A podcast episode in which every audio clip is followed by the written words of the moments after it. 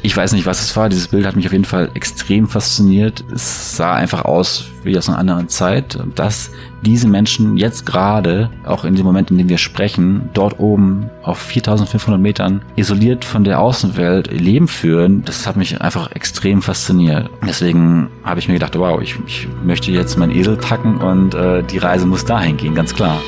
Grenzgänger und leidenschaftliche Weltenwanderer nehmen uns mit auf ihre Streifzüge und bieten Einblicke in ferne Orte und faszinierende Kulturen.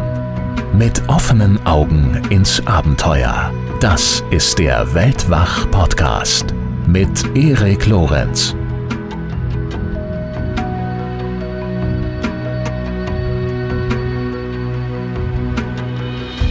Wie sieht das Leben in den Hochebenen des afghanischen Wakhan-Korridors aus? Was trieb die dort lebenden Nomadenstämme in diese karge Gegend? Und welche Geschichten liegen dort oben und auf dem Weg dorthin verborgen? Mit diesen Fragen brach der Filmemacher Samuel Hede, der bereits in Folge 220 bei uns zu Gast war, darin hat er uns über Mexiko erzählt, zu einer ganz besonderen Reise auf. An seiner Seite der Esel Edward. Wie es mit dieser eseligen Begleitung so lief, wie er die Begegnungen mit den Menschen auf abgelegenen Pfaden in Afghanistan erlebte und wie ihn diese Reise in seinem filmischen Werdegang prägte. Über all das habe ich mich für diese Episode mit Samuel unterhalten. Und übrigens, Samuels Dokumentation, die zu dieser Reise entstanden ist, ist in der ARD-Mediathek abrufbar. Ihr findet sie, wenn ihr in der Suche eingebt, mit dem Esel durch Afghanistan. Nun wissen wir aber alle, dass sich die Lage in Afghanistan in den letzten Monaten dramatisch verändert hat. Es ist schon eine ganze Weile her, dass Samuel und ich das Gespräch geführt haben, das ihr gleich hört. Das war Anfang Juli 2021 und seither hat sich die von den USA geführte internationale Koalition bekanntlich komplett aus dem Land zurückgezogen und die Taliban haben die Macht übernommen. Dementsprechend sind einige von Samuels Erinnerungen und Schilderungen mittlerweile leider eher ein Zeitdokument. Aus diesem Grund und auch wenn die Folge dadurch ziemlich lang geworden ist, haben wir uns wenige Tage vor ihrer Veröffentlichung nun nochmals zusammengesetzt und ich habe Samuel um ein Update zu Afghanistan gebeten, darum uns zu erzählen, was er von seinen Kontakten vor Ort über die aktuelle Lage hört und uns zu helfen, diese aktuelle Lage, ausgehend von historischen Hintergründen, etwas besser zu verstehen. Die Folge ist also zweigeteilt. In der ersten Hälfte gibt es Samuels sehr persönlichen Blick auf das Land und in der zweiten dann die historische und politische Einordnung. Und nun geht's los mit unserem Gespräch. Hallo Samuel, herzlich willkommen äh, zurück bei Weltwach. Ich freue mich auf die zweite Runde. Vielen Dank, dass du wieder mitmachst. Ja, vielen Dank, dass ich wieder zu Gast sein darf, Erik. Wir haben ja beim letzten Mal uns äh, ausgiebig über ein äh, sehr aktuelles Projekt von dir unterhalten, über äh, Mexiko und die dortigen Femizide. Sehr schwieriges Thema, ähm, aber auch ein sehr wichtiges. Vielen Dank nochmal dafür, dass du dir die Zeit dafür genommen hattest. Und ähm, dieses Mal würde ich zum Einstieg sehr, sehr gern äh, zuallererst einmal einen äh, großen Schritt zurück machen. Und zwar hinein in eine Zeit in deinem Leben, äh, da für dich das Reisen so richtig losging. Ähm, wann war das? Das war eigentlich im Jahr 2016 nach meiner Ausbildung in einer Berliner Werbeagentur, wo ich mir gesagt habe, okay, es ist jetzt eine neue Phase in meinem Leben und ich pack meinen Rucksack und pack da auf jeden Fall auch eine Kamera mit rein und reiß einfach mal los. Und dann bin ich per Anhalter Richtung der Plan war, von Berlin Richtung, also bis nach Indien es zu schaffen über Landweg. Mhm. Ich bin dann gescheitert an der pakistanischen Grenze, weil zu dem Zeitpunkt damals konnte man noch nicht von dem Iran nach Pakistan einreisen. Das ging nur, wenn man vorher in Deutschland ein Pakistan-Visum beantragt hat. Mittlerweile gibt es auch E-Visum, aber zu dem damaligen Zeitpunkt, weil ich so spontan los bin und auch gar nicht wusste, okay, ja, wo es mich hin verschlägt. Letztendlich hat sich die Reise erst so, ähm, oder die Idee nach, bis, bis nach Indien über Landweg hat sich dann erst unterwegs entwickelt und ich bin da sehr spontan los eigentlich. Wie, wie kam das, dass du so spontan aufgebrochen bist zu so einer großen Reise? Also, was war der Auslöser? Was war deine Motivation dahinter? Ähm, ja, tatsächlich äh, war auch ja der Tod meines Vaters der, der Auslöser, dass ich sagte, okay, okay, ich bin mir jetzt auch über meine eigene Sterblichkeit bewusst. Das Leben ist eben endlich. Wir haben nur eine begrenzte Zeit zur Verfügung und ähm, lass uns doch das Beste draus machen. Und äh, deswegen habe ich den Entschluss gefasst, äh, jetzt meine Träume irgendwie zu verwirklichen. Und Das heißt, diese Reiseträume hattest du tatsächlich schon vorher und hast sie auch mit dir rumgetragen, hast nur bis zu diesem Zeitpunkt nicht, ähm, hast nicht nach ihnen gehandelt. Teilweise doch auch schon. Also mhm. zwischen, äh, zwischen Ausbildung und Abitur gab es auch schon eine Reisephase und ähm, ich habe schon Lücken genutzt, um ja sie mit Abenteuer zu füllen und mhm. mit Reisen und Erlebnissen. Aber es wurde dann doch nochmal eine, einen Schritt intensiver, als ich dann eben ja diese diese Zeit zur Verfügung hatte und sich ein neuer Lebensabschnitt aufgetan hat. Einfach weil ich ganz klar nicht das machen wollte, was vielleicht andere von mir irgendwie erwarten, sondern einfach nur auf mich selbst hören wollte ja, und äh, darin bestärkt worden bin. Wusstest du zu diesem Zeitpunkt, was du grundsätzlich machen wolltest, was du vom Leben wolltest? Also du hast gerade gesagt, du hast, hattest gerade deine Ausbildung beendet. War das sozusagen eine, eine Flucht aus dieser traurigen Situation und Phase deines Lebens, in dem dein Vater dann leider verstorben ist? Oder war es auch eine gewisse Art der Suche, weil du gar nicht so richtig wusstest, was, abgesehen jetzt mal vom Reisen selbst, was deine Träume, deine Zukunftsperspektiven eigentlich wirklich sind oder sein sollen? Also auf dieser Reise, klar, ist Charakterbildung und das Selbstverständnis, was ich heute habe, erstmal entstanden. Mhm. Es lässt halt ähm, riesen viel Spielraum, um sich selbst kennenzulernen, um zu wissen, was ist einem wichtig, was macht einem Spaß, was kann man gut und ähm, sich letztendlich dahin zu entwickeln, wo man sich eben ähm, hin entwickeln möchte. Also man lernt sich, äh, sich selbst ja ganz neu kennen und das habe ich genutzt, um auch meine Leidenschaft für den Film dann zu entdecken, zu stärken, auch erstmal Dinge zu erlernen, mhm. ganz viel zu experimentieren und dann auch wirklich ja sehen konnte, wow, das macht mir unglaublich viel Spaß, das ist äh, eine Leidenschaft, die da irgendwie in mir steckt und ähm, dann probiert man und es kommt ganz viel Dinge raus, äh, die die halt erstmal nicht vorzeigbar sind vielleicht auch, ähm, aber die Lernkurve war dann auch, äh, denke ich, relativ stark. Und äh, für mich war das dann die beste Schule, einfach zu sagen, okay, ich packe jetzt meine Kamera in meinen Rucksack und reise los. Und es hat dann ja auch ein bisschen gedauert, bis dann zum ersten Mal irgendwie eine Geschichte zustande gekommen ist. Mit einem Anfang, eine Mitte und ein Ende. Also äh, zwischendurch dann immer so, so, so lose Experimente, aber irgendwann ähm, kam dann auch wirklich was zustande. Und ja, für mich war es sozusagen das beste Lehrbuch einfach dann auf Reisen zu gehen. Warum überhaupt das Thema Film? Wie bist du darauf gestoßen? Was hat dich daran gereizt, ähm, damit zu experimentieren? Naja, wenn man alleine unterwegs ist, irgendwie möchte man ja doch diese, diese, die Schönheit der Welt irgendwie teilen. Also man erlebt so viele wunderbare Dinge und das Tag für Tag und das, das alles für sich selbst zu behalten, kann ich in so einem Moment dann nicht. Dann ist dann doch irgendwie der Wunsch da, dieses Mitteilungsbedürfnis von, von diesen teilweise wirklich auch unglaublichen Sachen, die einen vielleicht auch kein Mensch zu Hause irgendwie abnehmen würde, wenn man es jetzt nicht gefilmt hätte, mhm. äh, dann äh, auch wirklich festzuhalten. Also ich glaube, das ist so dieser Wunsch, den, den ich, den ich hatte und der, der mir gezeigt hat, okay, ich glaube, Film ist das beste Medium für mich, weil man auch Gefühle transportieren kann, weil, weil Bewegtbild in Kombination mit, ähm, mit Audio einfach am besten das transportieren kann, äh, was ich erlebt habe und am dem am nächsten kommt, was, was ich da selbst irgendwie erleben durfte. Das heißt also, deine ursprüngliche äh, Motivation zum Film war, so eine Art dokumentarischen Charakter ähm, abzuliefern, Material über deine eigenen Reisen, das, was du da siehst an, an Schönheit, an Besonderem.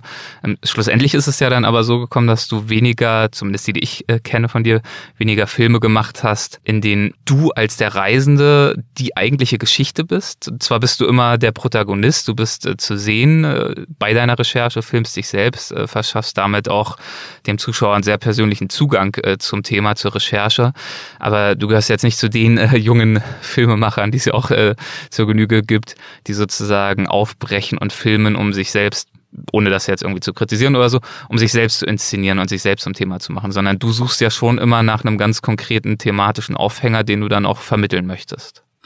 Ja, also das hat sich auch ein bisschen gewandelt. Mhm. Also von meinen ersten Filmen bis jetzt zu den jüngsten ist es so, dass ich am Schluss dann eigentlich nur noch so als Medium fungiere, um der Zuschauerschaft und äh, der Zielgruppe, die vielleicht auch ein bisschen jünger bei den meisten Filmen ist, das einfach so ein bisschen zugänglicher zu machen, anstatt mich da komplett rauszunehmen und ähm, Ich meine, Beispiel Afghanistan, ähm, die meisten Leute würden sich vielleicht nicht fürs Land interessieren, aber wenn da jetzt plötzlich irgendwie jemand ist, der aus einem kleinen Ort in Nordhessen kommt, dann ist es für, für Leute aus dieser Umgebung oder auch andere Leute, die sich vielleicht ein bisschen mehr mit, mit einem identifizieren können, interessanter zu schauen als, äh, ja, irgendwie die 20 Uhr Nachrichten, weil, ja. weil mehr, mehr irgendwie eine, eine gewisse Bezugsperson da ist. Mhm. Ich möchte tatsächlich auch ein bisschen davon wegkommen, vielleicht, mich, mich, mich da immer mit reinzunehmen und, und ein bisschen mehr dahin, hinter der Kamera zu stehen und mich mehr auf das zu konzentrieren, was, was, was davor stattfindet. Anfangs fiel es mir, glaube ich, einfach auch äh, leicht, da mit selbst aufzutreten, weil es, ja, es ein verschiedene Möglichkeiten gibt, irgendwie eine Geschichte zu erzählen.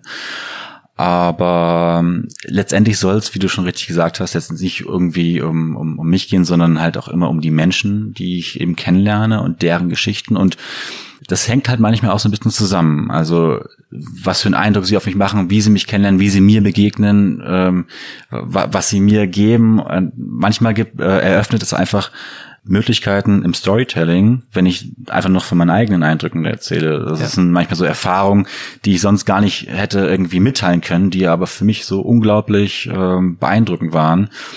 Und äh, da ist es eben ein Vorteil, wenn man eine Erzählstruktur hat, wo man vielleicht auch so noch selbst auftritt, weil man kann sagen, hey, das habe ich so erlebt und ähm, dann ähm, kann das nochmal eine andere Blickwinkel, andere, eine andere Perspektive bieten. Ja, und so hast du es eben auch in besagtem Film über Afghanistan gemacht, hast du gerade schon angesprochen, denn dort hat es dich dann auf dieser äh, Reise nach deiner Zeit in der Werbeagentur auch hin verschlagen. Und genau darüber würde ich mich in diesem Gespräch auch gerne etwas ausführlicher unterhalten. Und das Ganze hat ja angefangen mit einem Bild, das ähm, eine große Rolle gespielt hat auf deiner Reise beziehungsweise für deine Reise nach Afghanistan. Ähm, erinnerst du dich noch, worauf ich anspiele? Was ist auf diesem Bild zu sehen und wie bist du zu diesem Bild überhaupt gekommen? Genau, das Bild zeigt eine Nomadin und ich habe dieses Bild in Tadschikistan zum ersten Mal entdeckt. Also ich muss ein bisschen ausholen, mhm. um von dieser Reise zu erzählen. Afghanistan war nämlich überhaupt nicht der Plan. Also ich, also, äh, ich bin nach Tadschikistan geflogen. Es ist ähm, befindet sich nördlich von Afghanistan, eine ehemalige Sowjetrepublik äh, südlich von von Kirgisistan, ähm, auch Nachbarland von Usbekistan. Und mein Ziel, mein Plan war es, den Pamir Highway zu bereisen.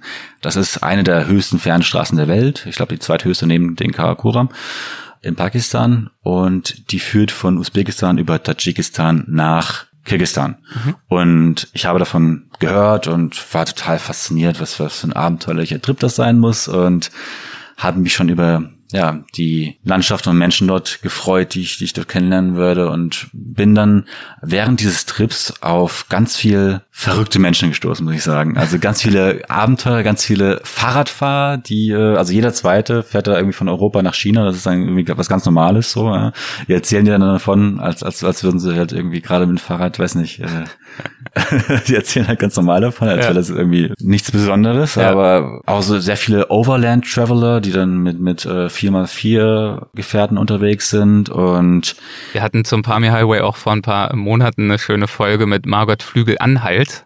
Ich weiß nicht, ob dir der Name schon mal begegnet ist. Auch eine sehr nette Dame, die via Motorrad den Pamir Highway zurückgelegt hat, mit über 60 sozusagen berentet, dann aufgebrochen ist, ohne überhaupt wirklich Motorrad fahren zu können. Deswegen war es auch eher so, ein, so eine kleine Maschine, fast schon wie so ein größeres Moped. Hat sich dann dort in das Abenteuer ihres Lebens gestürzt. Ähm, naja, das nur so am Rande. Wer da nochmal reinhören ja. möchte, Folge 205 ist es, glaube ich. Doch, stimmt. Von Margot habe ich gehört. Ja. Sie kommt auch gar nicht so weit weg von meinem Heimatort in Hessen. Aha. Also sie, sie, kommt auch aus der Gegend irgendwie so. Deswegen ja. habe ich von ihr gehört. Ja. ja, also sehr viele inspirierende Menschen, die man dort irgendwie trifft in Tadschikistan, ja. äh, auf, auf dem Pamir Highway. Also und letztendlich hat mich das dann auch inspiriert und, und zum Nachdenken gebracht. Hm, man kann ja auch anders unterwegs sein. Ähm, es hat mich inspiriert, etwas noch abenteuerlicher vielleicht und auch, auch unterwegs zu sein. Und ich habe im Iran ein Pärchen kennengelernt, Hannes und Anna, äh, die sich bestimmt sehr freuen werden, wenn sie jetzt ihre Namen hören, äh, die mich auch zum Eselreisen inspiriert haben. Also das ist, sie haben schon des Öfteren Eselreisen gemacht. Ich glaube, Hannes ist mal durch Westafrika durch, ähm, ich weiß nicht, lass mich lügen, wo es war, aber er ist auf jeden Fall schon des Öfteren alleine mit Esel unterwegs gewesen. Eselreisen und ist auch ein schönes Wort eigentlich. Hashtag Eselreisen. Könnte ein neuer Reisetrend werden. Vielleicht mache ich einen Podcast, der heißt dann Eselreisen und dann sprechen wir nur über Reisen mit den Esel. Also ja. Okay, was hat ähm, dich daran angesprochen, als er dir von seinen Eselreisen erzählt hat? Es war witzig, was er so erzählt hat, ja. irgendwie. Also was, was für Erlebnisse er hatte. Teilweise dann, ja gut, er hat auch erzählt, dass er einmal sehr, sehr, sehr einsam war, weil äh, er nur mit dem Esel unterwegs war und dann irgendwie ist er sein bester Freund geworden und die haben sehr viele Selfies gemacht und äh, einmal ist er nachts abgehauen und er hat ihn dann auf einer Eselin wiedergefunden, ein paar Stunden später. und ich weiß nicht, ich, ich glaube, es war mehr, es war, es war mehr so seine Ausstrahlung, als er davon erzählt hat, ja. als jetzt diese Geschichten an, äh, an sich. So ja. einfach so das, das Leuchten in den Augen und dieses, dieses, ich glaube, dieses Freiheitsgefühl, äh, was er transportiert hatte, als er davon erzählt hat. Ja? Mhm. Also es scheint so, als hätte er irgendwie so die Büchse der Pandora entdeckt, die äh, ihnen irgendwas ermöglicht. Und ich habe gedacht, wow, das will ich auch. Ja gut, all diese crazy Characters in Tadschikistan plus ähm, die Menschen, die ich unterwegs eben so kennengelernt habe, die mich für neue Ideen, neue Wege zu reisen inspiriert haben, haben dann halt auch irgendwie so zu den Gedanken geführt, hm, ich glaube, ich möchte mir auch einen Esel kaufen. Und ich, das hatte ich aber erst in Tadschikistan vor, ja. dachte ich so, äh, weil es äh, so naheliegend war und ich dachte, ich laufe dann einfach den, den Pamir Highway mit dem Esel. Dann habe ich aber in Korov, das ist ähm, die Provinzhauptstadt von der Provinz äh, Badashan in Tadschikistan. Berg, Berg Badashan heißt das, glaube ich. Genau, in dieser, in dieser Stadt habe ich dann im Tourismus-Office sozusagen eine Broschüre entdeckt, die den Wachan-Korridor in Afghanistan bewirbt. Mhm. Und das fand ich eben sehr interessant, dass es überhaupt Tourismusprospekte über Afghanistan gibt, habe ich in dieser Form auch noch nicht entdeckt. Für mich ist äh, Afghanistan zu diesem Zeitpunkt eben auch noch ein, ein, ja, einfach ein sehr kriegsgeplagtes Land gewesen, was man eben nicht als Tourist bereisen kann, dachte ich so zumindest. Aber tatsächlich verirren sich in den Wachenkorridor pro Jahr 100 bis 300 ähm, ja, Reisende. Und auf dem Bild, um, um jetzt endlich mal deine Frage zu beantworten, äh, befindet sich eine Nomadin. Und äh, sie ist in einem sehr traditionellen Nomadenkleid abgebildet und hält einen kleinen Säugling in der Hand. Und ich weiß nicht, was es war. Dieses Bild hat mich auf jeden Fall extrem fasziniert. Es sah einfach aus wie aus einer anderen Zeit. Dass, dass diese Menschen jetzt gerade, auch in dem Moment, in dem wir sprechen, dort oben auf 4500 Metern isoliert von der Außenwelt irgendwie ihr, ihr Leben führen, das, äh, wow, das hat mich einfach extrem fasziniert. Und deswegen habe ich mir gedacht, wow, ich, ich möchte jetzt meinen Esel packen und äh, die Reise muss dahin gehen, ganz klar. Also das war für mich dann die logische Schlussfolgerung, diese beiden Komponente irgendwie so ja. zusammenzuführen. Du hast ja gerade schon gesagt, du warst überrascht, dass es überhaupt äh, Tourismus gibt in Afghanistan. Hast du dich dann erstmal informiert über die politische Lage dort in diesem äh, sogenannten Wachan-Korridor zu dieser Zeit? Oder hast du gesagt, ja gut, wenn es Flyer gibt, dann muss es ja okay sein, dann ähm, fahre ich dann mal los? Ähm, also in Korov, in dem ich, äh, der Ort, in dem ich auch in der Tourismusbehörde war, befindet sich auch die afghanische Botschaft in Tadschikistan. Mhm. Und ich bin dann zu dem Botschafter gegangen und habe gedacht, ich weiß nicht, wie unser Gespräch wird. Ich will einfach mal hingehen und schauen, ganz offen an die Sache rangehen, ihm von meinem Plan erzählen und schauen, was er dann so meint. Ja. Ähm, Der steht dann auch dann, äh, gerne für so Reisetipps äh, zur Verfügung als Botschafter. Tatsächlich, tatsächlich. äh, glaubt man nicht, aber er hat mich dann sofort zum Tee eingeladen und wir saßen da ganz entspannt und mhm. haben ein bisschen gequatscht. Und äh, zwei, drei Stunden später war ich wieder draußen und hatte mein Visum in der Hand. Also es ging dann sehr unbürokratisch und schnell.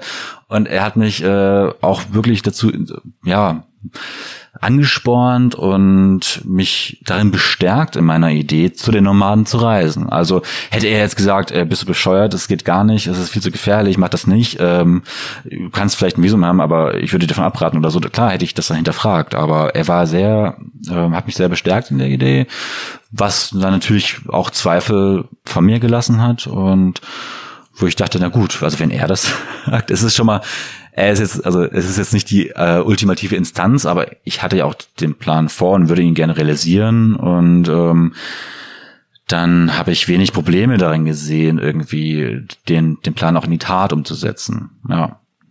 Wie äh, erfahren warst du zu diesem Zeitpunkt dann schon im Bereich Film und wann und warum entstand dann die Idee, über diesen Teil deiner Reise, also den afghanischen, in der Tat auch einen Film machen zu wollen? Oder hast du die ganze Zeit ohnehin immer gefilmt und dann im Nachhinein überlegt, ach ja, das, diese Passage meiner Reise, die eignet sich eigentlich besonders gut? Ähm, also zur ersten Frage, Erfahrung war sozusagen, tendierte noch gegen null. Okay. Also war, war noch nicht so stark vorhanden, weil ich einfach noch, noch nie vorher einen Film umgesetzt habe, realisiert habe.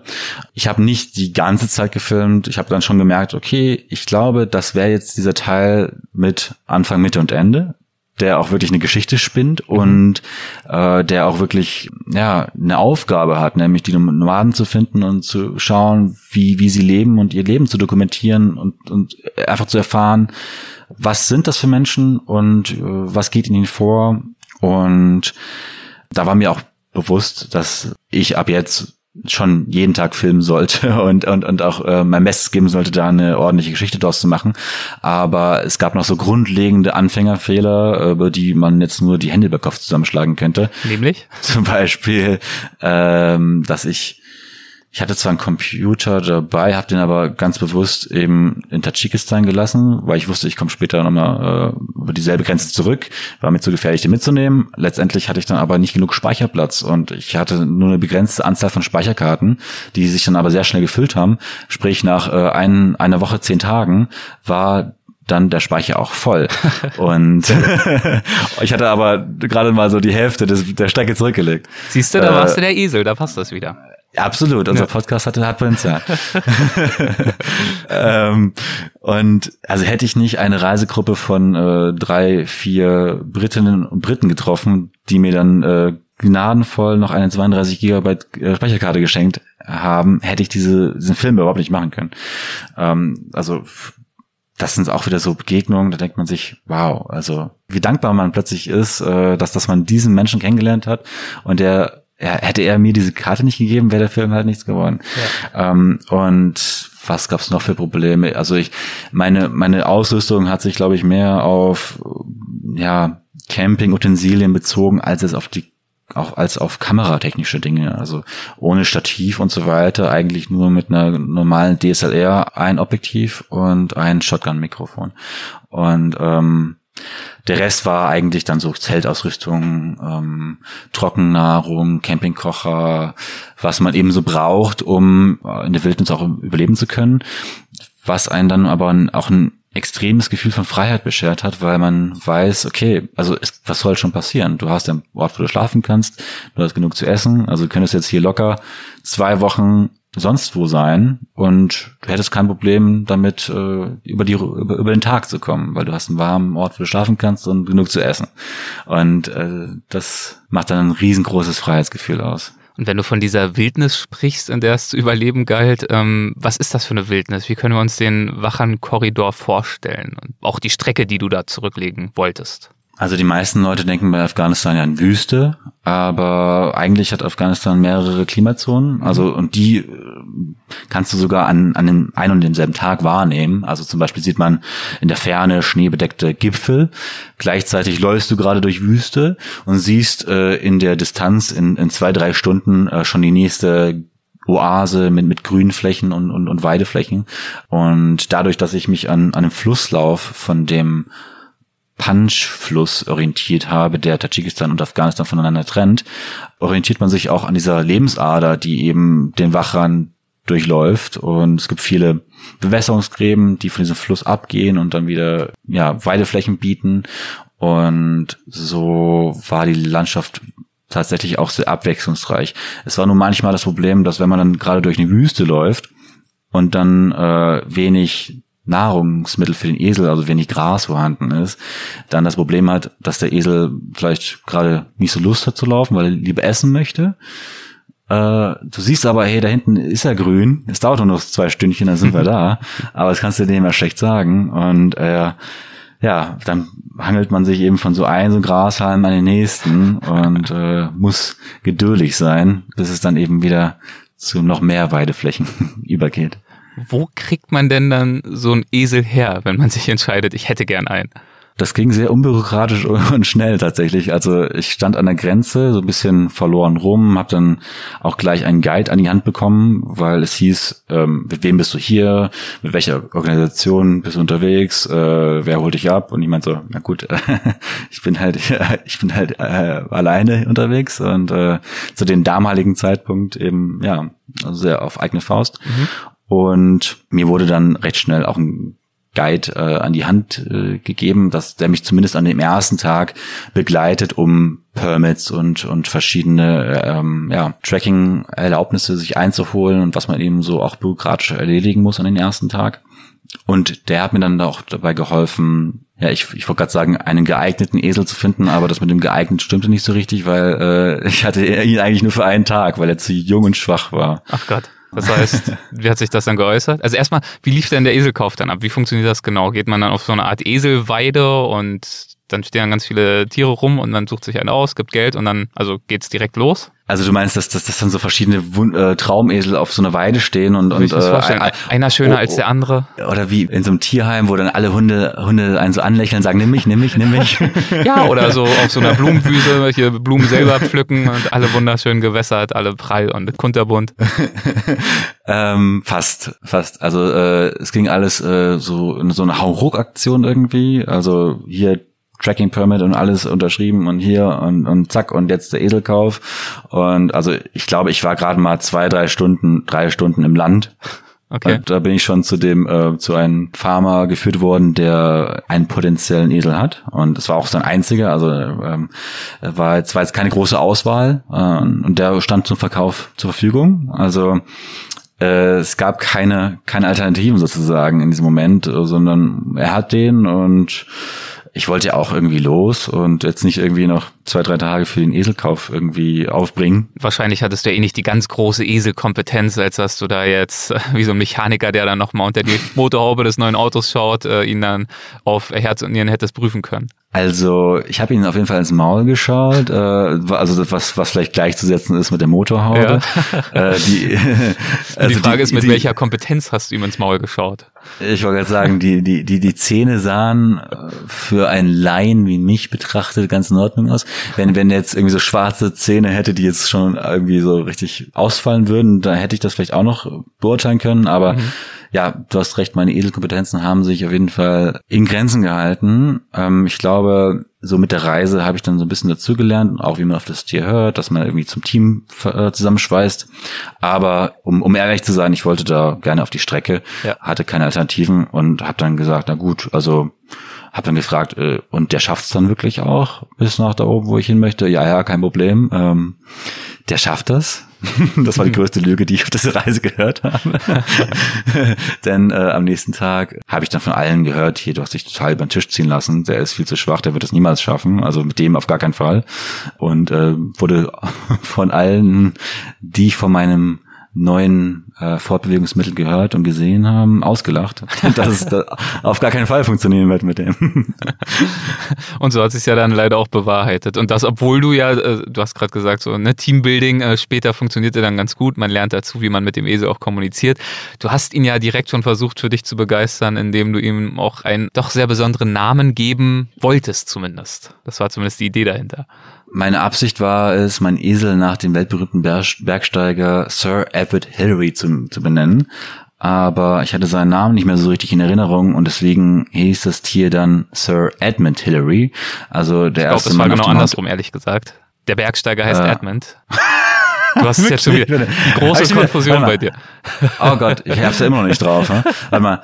Äh, ich wollte ihn nach Sir Edmund, Edmund Hillary, Hillary. Und ich habe ihn Edward genannt. Ne? Wir halten fest, äh, diese Namen lassen sich gleich vertauschen. Ja, also der Bergsteiger hieß Edmund Hillary. So. Und dein Richtig. Esel hast du leider Gottes dann aber anders genannt, nämlich Edward. Und deswegen, Richtig, so ja. würde ich das ja interpretieren, ließ dann seine äh, Motivation, ähnlich wie der Hillary, der, der Edmund, äh, auf die ganz großen Dächer der Welt zu steigen. Er war ja oben auf dem Everest das ihm gleich zu tun, hat er sich jetzt also nicht so sehr mit identifiziert mit diesem Ziel, wie du es dir erhofft hattest nach dieser Namensgebung. Vielleicht war das einfach zu demotivierend, ja. äh, diesen Namen zu tragen und dann hat er sich gedacht, jetzt laufe ich halt nicht mehr. Ja.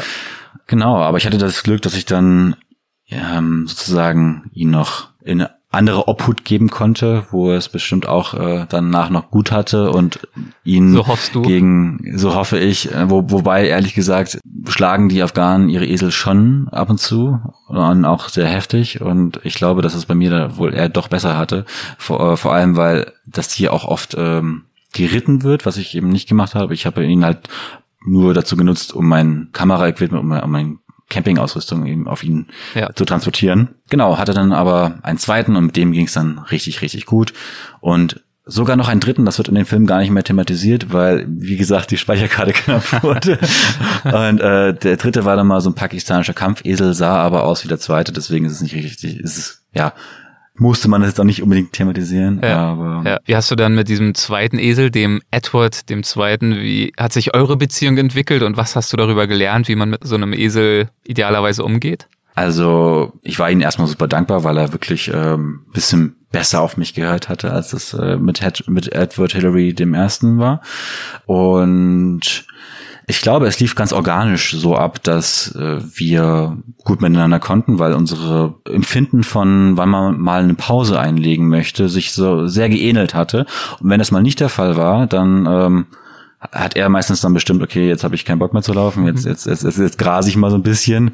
Und dann habe ich mir halt irgendwann auch gedacht, na gut, also ja, jetzt, du hast schon recht, ist okay. Na, na, nach den zwei, drei Stunden Laufen kann man ruhig mal eine Pause machen. Habe ich dann eben auch ins Gras gesetzt und habe dann irgendwann halt nach einer Stunde oder so gemeint, und wie sieht's aus? Wollen wir weiter?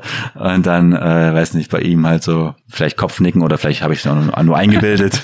ja, dann, dann, dann ging es halt weiter und dann waren wir schon irgendwie so auf einer Wellenlänge, wo wir gut miteinander klar konnten ab und zu, klar, dann doch wieder mal so Wüstenpassagen, wo es dann so ein bisschen zäher wurde, aber kann ja auch nicht immer gut laufen. Letztendlich konnte ich mich, glaube ich, nie beschweren, wie es mit ihm lief. Aber man kann schon festhalten, dass dieses äh, Störrische, was man ganz klischeehaft dem Esel, dem gemeinen Esel nachsagt, äh, schon zutrifft. Nur du hast dann eben gelernt, äh, auch damit umzugehen und es auch anzunehmen für diese Reise, dass das eben zu diesem Esel-Reisemodus mit dazugehört, hier und da dann mal zu pausieren diese Redewendung scheint ja nicht von irgendwoher zu kommen. So ein bisschen Funken Wahrheit scheint da dran zu sein. Ich habe jetzt aber auch gelernt, dass wenn ein Esel einfach nur stehen bleibt und sich nicht mehr bewegt, dann scheint das daran zu liegen, dass er auch äh, erstmal Angst hat und die Umgebung einfach äh, ja, betrachtet, genau wahrnimmt, analysiert, was ja eigentlich auch eine gute Eigenschaft ist, ne? anstatt sich jetzt gleich in das nächste zu stürzen, erstmal so einen Schritt zurück zu machen oder einfach mal zu realisieren, wo bin ich denn eigentlich gerade, ähm, was was passiert hier um mich herum mhm. und dann seine Handlung vielleicht so ein bisschen mit mehr Bedacht zu wählen. Also kann man letztendlich doch nur von lernen. Hm. Ja, schöner Gedanke. Zeugt von einem gewissen Respekt dem Tier gegenüber. Ist doch schön. Wo habt ihr dann jeweils übernachtet gemeinsam? Ähm, du hast ja gesagt, du hattest ein Zelt dabei. Richtig, genau. Ähm, das heißt, irgendwo am Straßenrand oder am Wegesrand habt ihr euch dann einfach mhm. niedergelassen zur Nacht. Ja, ja, so eine richtige Straße gab es nur bis zur Hälfte der Strecke. Das war, die war auch dann nicht, nicht, also das war so eine Schotterpiste. Und ab und zu ging es dann eben durch, durch kleinere Siedlungen. Und mir war es schon am liebsten, einfach in der Nähe von so einer Siedlung zu schlafen, wo Leute sind, wo irgendwie da fühlt man sich irgendwie sicher und aufgehoben, die, die dann vielleicht auch mal vor, vor den dortigen Gefahren irgendwie erzählen können. Zum Beispiel gab es auch Wölfe und äh, einer von den Dorfbewohnern, die ich unterwegs kennengelernt ha hatte, hatte auch ein Handy, mhm. das er mir dann gegeben hat und hat Mohammed, meinen Guide vom ersten Tag angerufen, der dann zu mir meinte, schlaf gut heute Nacht und so, aber pass auf den Esel auf, kann sein, dass er von Wolf gefressen werden könnte hier. oh nein, oh nein. Also äh, das äh, ich so wie jetzt Mohammed, äh, also, mein, also mein, mein Esel könnte von Wolf gefressen werden. Ja, yeah, maybe yes, maybe no. und äh, das, das sind dann auch irgendwie so diese lokalen mh, Schwierigkeiten, mit denen man zu tun hat. Also im Nachhinein, wenn man überlegt, wenn ich jetzt irgendwie nach Hause fahre, habe ich vielleicht das Bedenken, dass der Zug Verspätung hat mhm. und dort habe ich dann das Bedenken, dass mein Fortbewegungsmittel vielleicht von einem Wolf gegessen werden könnte. Also was, was für anderen Problemen man einfach zu tun ja. hat. Und die Lösung war dann einfach, äh, dass ich meinen Esel den Dorfbewohnern, ähm, also ich glaube, die hatten auch angeboten, ja, das haben sie auch gemacht, genau, dass, dass sie ihn genommen haben mhm. in Obhut so und dann haben sie am Morgen wieder zurückgebracht auch. Okay. So und dass, dass er sicher war und das ist halt also du hast Vorteil. es dann nicht drauf ankommen lassen. Ja, das wollte ich jetzt nicht äh, in Kauf nehmen, das Risiko. Ich habe mir dann aber aus Angst tatsächlich noch mein Schweizer Taschenmesser um so einen Hürtenstab geschnallt, falls das, also okay. also ich glaube ich mehr so so als Kopfsache für einen selbst. Ja. Ich, also ich hätte jetzt nicht damit gerechnet, dass irgendwie so ein Wolf ins Zelt stürmt, aber einfach um irgendwie so ein bisschen Peace of Mind zu haben. Nachhinein wahrscheinlich überhaupt nicht notwendig gewesen, aber ähm, die Siedlungen, die du angesprochen hast, wie häufig und groß waren die? Also wie lose oder dicht ist diese Gegend äh, besiedelt? Ich glaube, an dem los, am losesten besiedelten Flecken auf der Reise waren es mal so zwei Tage, die es dann zwei Tagesmärsche, die es brauchte, um zur nächsten Siedlung zu gelangen. Ansonsten kann man schon recht häufig, also schon äh, jeden Tag durch bewohnte Gebiete. Die größten Orte ähm, ich habe jetzt die genauen Einwohnerzahlen nicht mehr im Kopf, aber die bewegten sich, es gab zwei größere Orte um die 1000 bis 2.000, mhm. 3.000 Leute vielleicht, die dort leben. Ansonsten kleinere Siedlungen mit so 50 und weniger Menschen, die dort leben. Ähm, und ja. Bist du da mit deinem Esel aufgefallen oder war das eigentlich dort ein ja, ganz alltäglicher normaler Anblick? Oder hat das zu Gesprächen geführt, zu Einladungen geführt? Ähm, inwiefern hat sich das ausgewirkt? Es war meistens schon so, dass wenn man sich irgendwie in eine Ortschaft genähert hat, dass dann ähm, oft waren es die Kinder, die einen ähm, als erstes entdeckt haben und dann äh, gesehen haben, da kommt ein Fremder oder irgendein, irgendein äh, Mann, den wir jetzt nicht kennen und haben mich dann oft eskortiert, sind mit mir gelaufen und ähm, so kam ich dann meistens schon in Begleitung sozusagen zu den Dorfältesten. Meistens waren es dann, sobald ich das Dorf erreicht habe, die Männer, die, die mich dann zum Tee eingeladen haben und dann hat man eben mit den gebrochenen Persisch und ja, Zeichensprache, dass sich irgendwie kommuniziert, aber letztendlich hat sich das nie komisch angefühlt, sondern ich meine, so ein Lächeln ist ja auch universell und, und die Gesten, die jeder verstehen kann, waren einfach so herzerwärmend, dass, dass, dass man auch ohne viele Worte meistens ähm, ja, sich ganz gut verständigen konnte. Ich hatte auch noch einen Fragenkatalog äh, mir ich aufgeschrieben. Ich wollte gerade fragen, ohne viele Worte ist ja ein gutes Stichwort. Du hast ja vorhin auch erwähnt, dass du auch dort eben zum Beispiel vor Wölfen gewarnt worden bist. Da hat nun dein Guide da am Telefon geholfen, aber grundsätzlich, äh, wie, wie hast du dich denn verständigt? Ähm, ich hatte ein Notizheft und da waren viele persische Sätze ähm, niedergeschrieben mhm. in Lautsprache, so wie ich sie jetzt äh, verstehen und aussprechen würde. Und beigebracht hat mir die ein Junge, als ich noch in Tadschikistan war, der Englisch als auch Persisch spricht. In Tadschikistan spricht man Russisch und Persisch, aber ähm, hauptsächlich, oder Tajik nennt man es da, was aber fast so wie Farsi, also Persisch ist. Und der hat mir dann beigebracht, wie man die Betonung irgendwie trifft und äh, sich vermitteln kann. Und das hat tatsächlich funktioniert. Das hat mich auch sehr äh, erstaunt und, und erfreut, dass ich dann mhm. irgendwie äh, eine Frage stellen konnte so wie, weiß nicht, kannst du mir etwas über dein Leben hier erzählen? Ähm, für was bist du dankbar? Für was bist du glücklich? Also so grundlegende, ja, Fragen, wie, wie, wie, wie die Lebensweise bei Ihnen vor Ort aussieht. Und Spannend wird's dann natürlich, wenn sie antworten und es dann ums Verstehen geht, würde ich mal vermuten zumindest, dass dann zu ist, Ist für jeden Reporter natürlich dann ein Schlag ins Gesicht, wenn sie dann irgendwie, äh, also klar, wenn sie antworten, ist dann erstmal, erstmal freut einen das natürlich, aber Gegenfragen, da wird's natürlich eng. Ne? Ähm, und auch die Antworten hast du ja wahrscheinlich nicht verstanden, oder? Also wenn du nur das konntest, was dir dieser Junge in Tadschikistan dort aufgeschrieben hast. Richtig, also, also wie, wie gesagt, da wird's halt eng mit Gegenfragen, weil man halt ja. keine Ahnung hat, was einem da gerade gesagt wird. Ja. man, man, man, man nickt nur freundlich hinter der Kamera und denkt so, okay, okay, okay. Aber ich musste das Ganze dann erst viel, viel später übersetzen lassen. Das heißt, ähm, mhm. ein, ein Jahr nach der Reise oder so konnte ich das zum Teil erst übersetzen lassen, weil auch bei den Nomaden später ähm, sie ein ganz schönes Wirrwarr aus äh, drei verschiedenen Sprachen sprechen und äh, es auch gar nicht so leicht war, da jemanden zu finden, der es einen ordentlich übersetzt. Es hat auf jeden Fall sehr viel Zeit und Energie gekostet, äh, da die richtigen Übersetzungen dann irgendwie zu finden. Aber letztendlich war es umso amüsanter, dann irgendwann zu erfahren, was haben die mir denn eigentlich damals alles so gesagt. Also ähm, zum Beispiel hat einer gemeint, hey, also ich, ich habe drei Frauen und guck dich an, du bist, du bist zwar jung, aber du hast noch keine Frau. Könntest du auch drei Frauen haben oder sowas? Aha. Und äh, tatsächlich habe ich dann auch noch eine Hochzeit erleben dürfen auf dem sogenannten Dach der Welt, also die, ja. der Ort, an dem die Nomaden leben. Und diese Hochzeit äh, lief jetzt nicht so ab, wie man sich vielleicht eine Hochzeit vorstellen mag, sondern es wurde ein ganz besonderes Spiel gespielt, das sich Bushkashi nennt. Das muss man sich so vorstellen, es ist ungefähr so, als würden sich zwei Fußballteams gegenüberstehen, aber diese Fußballer sitzen auf Pferden und der Fußball ist kein Fußball, sondern eine tote Ziege. Und äh, dann muss man diese tote Ziege auf die, hinter die gegnerische Linie bringen, um einen Punkt zu erzielen das ist Pushkashi. Und das wurde dann bei dieser Hochzeit auch gespielt.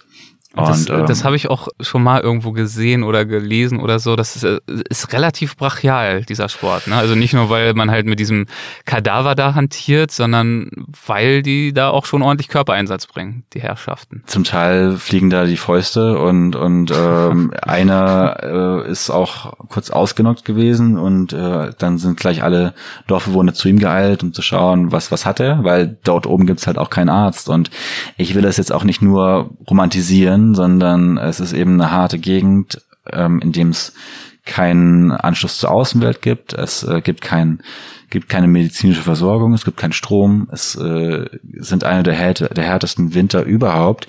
Es kann 340 Tage im Jahr zu Schneefällen kommen und in dem letzten Winter, weil die Nomaden leben ja von ihrem Vieh, ähm, also von riesige Schafherden, riesige Ziegenherden, Kamele, also ich glaube, ich war in einem Dorf mit 40, 50 äh, Einwohnern höchstens und äh, auf, auf jeden Einwohner kam gefühlt ähm, hunderte Ziegen, einfach um, um, um, um genug produzieren zu können, um, um sich selbst am Leben äh, halten zu können. Also dort oben wächst ja auch nichts. Das heißt, man kann keine Vitamine zu sich nehmen, nichts, was irgendwie ja den Körper irgendwie vielleicht genug versorgen würde, sondern meistens äh, fallen sie auf Milchprodukte zurück, die eben ähm, von, von ihrem Vieh produziert werden können. Also es gibt auch eine Doku über die Nomaden, die heißt 37 Uses for Dead Sheep, weil sie 37 Wege finden, um irgendwas aus einem Schaf machen zu können. Mhm. Also sie haben Milchprodukte mit, mit Konsistenzen, die man noch nie geschmeckt hat, oder Dinge aus, aus, aus, aus, aus Ziegenmilch, die, die eben sehr vielseitig sind. Und so schaffen sie es dann auch tatsächlich irgendwie zu überleben. Sie ähm, handeln auch mit Pakistan, also pakistanischen Nachbarn und bieten ihnen ihre Wolle an. Im Gegensatz bekommen sie dann vielleicht Getreide, um sich auch äh, Brot, ähm, Brot backen zu können. Aber letztendlich ist die Überlebensrealität da oben eine sehr bittere und äh, es hat eine der höchsten Sterberaten der Welt. Äh, jedes ich glaube, jedes zweite, dritte Kind schafft es nicht äh, zu seinem siebten Geburtstag. Das heißt, viele Kinder sterben sehr früh, auch an einfachen Krankheiten wie den Schnupfen. Mhm. Frauen sterben oft bei der Geburt. Und ja, es ist eben so isoliert, dass ähm, keine Straße dahin führt, ähm, selbst also nur mit dem Esel oder einem Jack oder einem Pferd erreichbar ist und somit eben auch Hilfsgüter da schwer Zugang zu haben zu dieser Gegend. Wie war es für dich, diese Lebenswirklichkeit dann nach Tagen und Wochen des Marsches zu erreichen und irgendwann die ersten Jurten aus der Ferne zu entdecken? Also die ersten Jurten eines solchen Nomadendorfes? Ja, sehr unwirklich, dass in solch einer Gegend überhaupt dann Menschen wieder anzufinden sind. Also man läuft ja vorher tagelang, also ab einem gewissen Zeitpunkt habe ich mir dann auch einen Guide geholt, ähm, Maram, der, der zu dem Zeitpunkt 19 Jahre alt war, der mir dann geholfen hat, es äh, zu den Nomaden eben zu schaffen, weil ich sonst mir auch unsicher gewesen wäre, den richtigen Weg zu finden. Und ab dem Zeitpunkt, in, an dem Maram mit mir gelaufen ist, zu den Nomaden waren es immer so drei Tagesmärsche, aber ja, es zieht sich schon ziemlich und man kommt immer höher, höher, höher und man fragt sich dann wirklich, wow, äh, man, und man ist ja schon, also als ich losgereist bin, war ich ja schon auf 3000 Metern. Ja. So, und und äh, das ist dann schon wieder zwei, drei Wochen her fast. Ähm, das heißt, es ist tatsächlich einer der isoliertesten Orte der Welt und dann zu sehen, dass diese Menschen dort schon seit Jahrzehnten, wenn nicht Jahrhunderten leben und letztendlich dieselbe Lebensweise haben wie ihre Vorfahren, ist dann natürlich sehr beeindruckend und man wird dann irgendwie ehrfürchtig und hat unglaublichen Respekt vor diesen Menschen, dass sie es eben mit dieser lebensfeindlichen Umgebung aufnehmen können.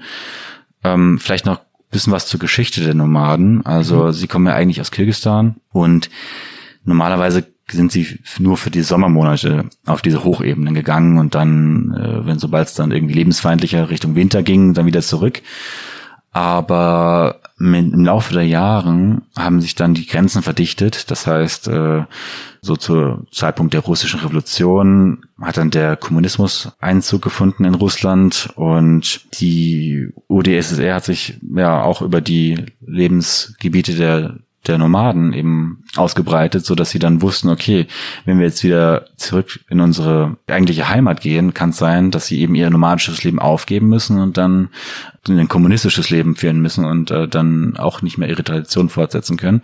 Gleichzeitig hat sich dann auch, äh, oder ein bisschen später hat sich dann in China eben auch der Kommunismus breit gemacht. Das heißt, sie sind mehr oder weniger dann eingesperrt worden dort oben. Also die Landesgrenzen wurden, ich glaube, Ende des 19. Jahrhunderts äh, festgelegt äh, um mhm. Afghanistan. Es war dann auch so die, die Zeit nach dem ähm, Great Game, das, das, äh, dieser Machtkampf zwischen Russland und, und, und Großbritannien. Und dieser Wachenkorridor im Nordosten Afghanistans lag eben genau zwischen diesen Großmächten und somit, ja, war es eine Art natürliche Grenze, den die Nomaden auch nicht mehr fliehen konnten. Sie waren sozusagen eingesperrt zwischen Stacheldraht aus Eisbergenspitzen und dann mussten sie da oben sehen, wie sie eben, ja, diese Gegend einfach zu ihrer ja, natürlichen Wohngegend sozusagen nutzen können. Und das ist dann ähm, es muss ja im Winter, also im Sommer ja schon wahnsinnig hart sein, sich in dieser Höhe und zum Teil auch sehr karg selbst zu versorgen.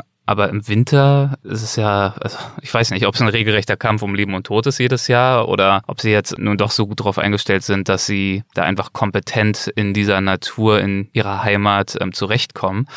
Aber definitiv ein sehr, sehr hartes Leben, hast du auch schon geschildert. Ja, vermutlich schon noch so zu bewerkstelligen, dass, dass sie überleben können, aber mit was für ein Aufwand halt auch einfach. Also ich hatte es vorhin schon mal kurz angesprochen, dass dann eben Dutzende Tiere in einem Winter einfach erfrieren und, ja. und, und die Herde machte das Leben aus. Das heißt, ähm, dass die Herde ist, ist für sie alles und, und wenn dann der Winter mal härter wird, dann äh, geht's dann halt auch an die eigene Substanz das macht bei vielen eben auch dann den Zweifel auf, will ich hier bleiben oder wollen das sie wollte ich gerade fragen, hast du ein Gefühl dafür bekommen, ob sie trotz allem gern dort sind, ob sie das als ihre Heimat wahrnehmen und deswegen auch dort verwurzelt sind, emotional oder ob sie quasi gar nicht weg können aus Mangel an Alternativen, die sich ihnen bieten? Ich würde sagen so 50-50, beides stimmt. Also ähm, auf der einen Seite sehen sie das als ihr, als ihr süßes Heimatland an, was ihnen extrem viel bedeutet und haben einen ganz großen Bezug dazu und möchten eigentlich, eigentlich nicht woanders hin. Gleichzeitig sehen sie aber auch all die Probleme, die sie eben haben und ähm, die Möglichkeit, es vielleicht doch nach äh, Kirgistan zu schaffen. Ich meine, Kirgistan hat offiziell auch das Angebot gestellt. Jeder, der möchte, kann nach Kirgistan kommen. Und einige haben es auch versucht, sind dorthin und haben nach wenigen Wochen und Monaten dann aber gemerkt, äh, dass sie da nicht klarkommen und äh, sind dann wieder zurück nach, äh, nach Afghanistan in, äh, auf das Dach der Welt. Das macht natürlich dann auch Unmut breit bei den anderen, die vielleicht noch da geblieben sind, wenn sie sehen, dass, dass, dass Leute, die es versucht haben, wieder zurückkommen. Und wenn man sich die Geschichte anschaut von den Nomaden, ähm, gab es auch einen Zeitraum, das ist die Zeit der russischen Revolution, äh, nicht, nicht russischen Revolution, der, der russischen Invasion in Afghanistan mhm. gewesen, von äh, 1979 bis 89. Da sind die, die Russen zum Teil auch so weit gekommen, dass, dass die Nomaden sich bedroht gefühlt haben und dann nach Pakistan ähm, geflohen sind dort kam es dann tragischerweise dazu, dass, dass die Hälfte der, der Nomaden gestorben sind an Hitzetod, weil, weil, weil sie dieser, diesem Klima nicht, nicht, nicht äh, standhalten konnten und äh, das nicht gewohnt waren. Und die, die übrig geblieben sind, die haben sich dann die Frage gestellt, okay, was, was, was machen wir jetzt? Ähm, gehen wir zurück zu unserer Heimat oder suchen wir Asyl irgendwo anders? Und da hat sich dann auch, äh, haben sich dann auch zwei Lager aufgetan. Die einen wollten gerne zurück und die anderen ähm, wollten, ich sag mal, ja ihr Glück woanders suchen oder ihr, ihr, ihre Heimat woanders ähm, neu aufbauen. Und da standen dann verschiedene Möglichkeiten zur Auswahl. Zum Beispiel tatsächlich auch äh, Alaska wurde sozusagen äh, in näherem Betracht gezogen, dass, dass, dass die dort sich neu ansiedeln wollen, weil es auch ähnlich ist zu den äh, Gewohnheiten, die sie sonst vielleicht hatten und nicht so ähm, nicht so drastische Veränderungen bedeuten würde wie jetzt Pakistan zum Beispiel. Ähm, tatsächlich leben bis heute im Osten der Türkei im Exil äh, ein großer Teil dieses Stammes. Also da wurde dann ein Platz gefunden und ein Ort gefunden, um Erzurum, glaube ein bisschen südlich ich, der am Wannsee. Auf jeden Fall im Osten der Türkei gibt es bis heute ein, ein, ein Dorf, in dem diese Nomaden die Hälfte des Stammes eben dann Zuflucht gefunden haben. Die andere Hälfte ist zurückgegangen auf das Dach der Welt. Und ja, dann haben die sich natürlich sehr andersartig entwickelt. Es gibt viele junge Leute von diesem Stamm, die, sobald sie dann in die Türkei gekommen sind, zum Beispiel auch nach Istanbul sind und da studiert haben, da jetzt in einem, ganz normalen, weiß nicht, in einem Apartment leben und und äh, die Vorzüge der westlichen oder der globalisierten Welt eben so äh, mitnehmen. Und man sich vorstellt, es hätte genauso gut passieren können, dass das eben ja dort oben lebt. Also und wenn wir von dort oben sprechen und ähm, globalisierte Welt, Hoffnung, Zukunftsperspektiven ist ja ein wichtiges Thema natürlich auch immer Bildung. Wie steht's darum dort oben? Gibt es dort so eine Art Schulalltag? Also gibt es bestimmt nur eben gegebenenfalls ganz anders aufgezogen als ähm, bei uns. Was hast du davon mitbekommen? Ja, ich bin tatsächlich auch in einer Schule gewesen, die sich dann schon in den Siedlungen der Nomaden befunden hat. Also einer der isoliertesten Orte, an denen ich war. Da stand mhm. auch eine Schule, die von nur, aber nur von Jungs besucht wird. Ich habe dann gefragt, was ist denn mit dem Mädchen? Und da hieß es dann, ja, da gäbe es angeblich noch äh, wie andere Tage, an denen die unterrichtet werden sollten, aber ich glaube es eigentlich eher weniger, äh, dass, dass, dass die da auch Bildung erfahren. Und ähm, es ist ja auch wirklich sehr schwer zugänglich für die Schüler. Die waren alle so, also die Klasse, die ich da besuchen durfte, die waren um die acht, neun Jahre alt, glaube ich. Und die sind dann zum Teil drei, vier Stunden morgens auf dem Esel zur Schule geritten und dann danach auch wieder nach Hause. Mhm. Und ich konnte es auch kaum glauben, dass das also drei Stunden hin, drei Stunden, sechs Stunden am Tag erstmal nur unterwegs, um zur Schule zu gelangen und weg davon.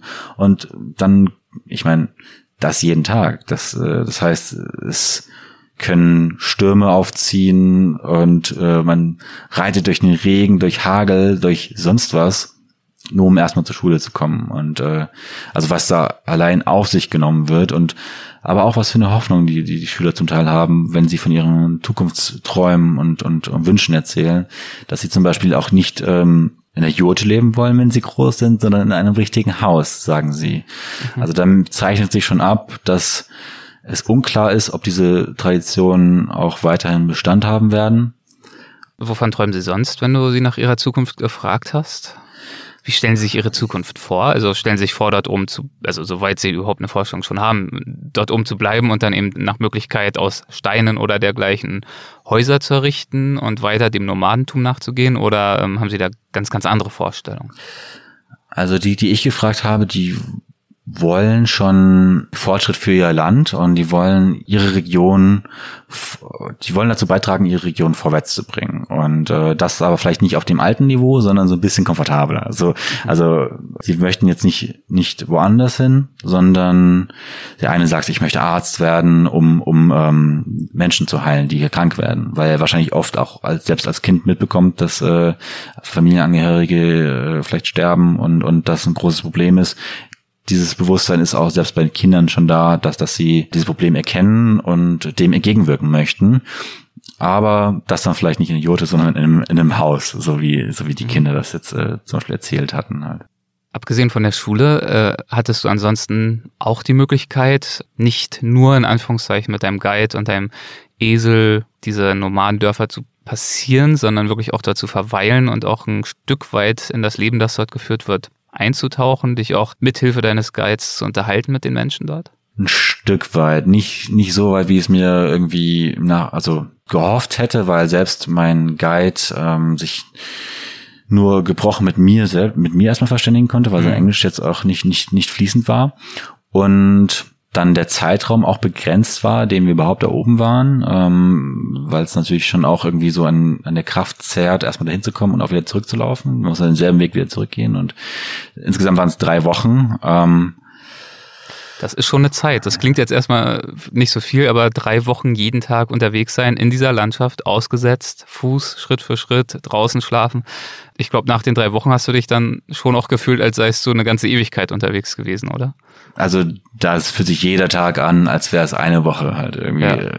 Also man erlebt ja so viel, man, man sieht so viele Landschaften, man zerrt gefühlt das ganze Leben von, von so einer von, von, von so einer Reise. Und es hat mir eben auch gezeigt, ähm, wir haben in der letzten Folge ja zum Beispiel über die Zugfahrt durch Mexiko gesprochen, dass es eigentlich dieses sich zu Fuß vorbewegen durch die Natur und selbstversorgt zu sein und sein Zelt dabei zu haben, dass das eigentlich für mich das, das größte Freiheitsgefühl ausmacht. Also Wodurch definiert sich das, dieses Freiheitsgefühl dann unterwegs?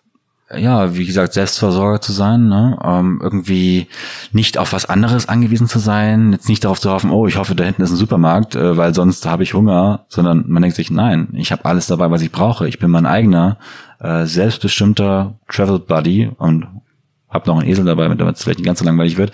Aber ähm, ich bin auf, auf nichts und niemanden sonst angewiesen. Und ich bin sogar jetzt confident, äh, zuversichtlich, ja. Zu, zuversichtlich und damit irgendwie in die Wildnis zu gehen und muss mir keine Sorgen machen, sondern weiß, ich habe alles dabei, was ich brauche und reist und lebst und bewegst dich im Zweifel auch in dem Tempo, in dem sich die Menschen, denen du unterwegs begegnest, dort im Normalfall auch bewegen. Ja, ja. Nämlich zu Fuß gehend, also wahrscheinlich auch ganz andere Möglichkeiten, die sich daraus ergeben. Richtig, und man, die, man kommt ja auch gar nicht anders in, in, in diese abgelegenen Gegenden hin. Also ja. ähm, man würde diese Landschaft jetzt nicht ähm, mit dem Auto entdecken können. So. Und ähm, letztendlich eröffnet das einen nochmal Zugang zu den Orten dieser Welt, die weniger bereist sind. Zugang hast du eben auch zu diesen Nomadendörfern äh, erhalten in einem gewissen Maße und hast dich zum Beispiel im ersten Dorf, in dem du dort angekommen bist, ja auch unterhalten mit dem Oberhaupt dieses Dorfes. Und der fand ja, äh, soweit ich weiß, auch ein paar kritische Worte. Ähm, worüber?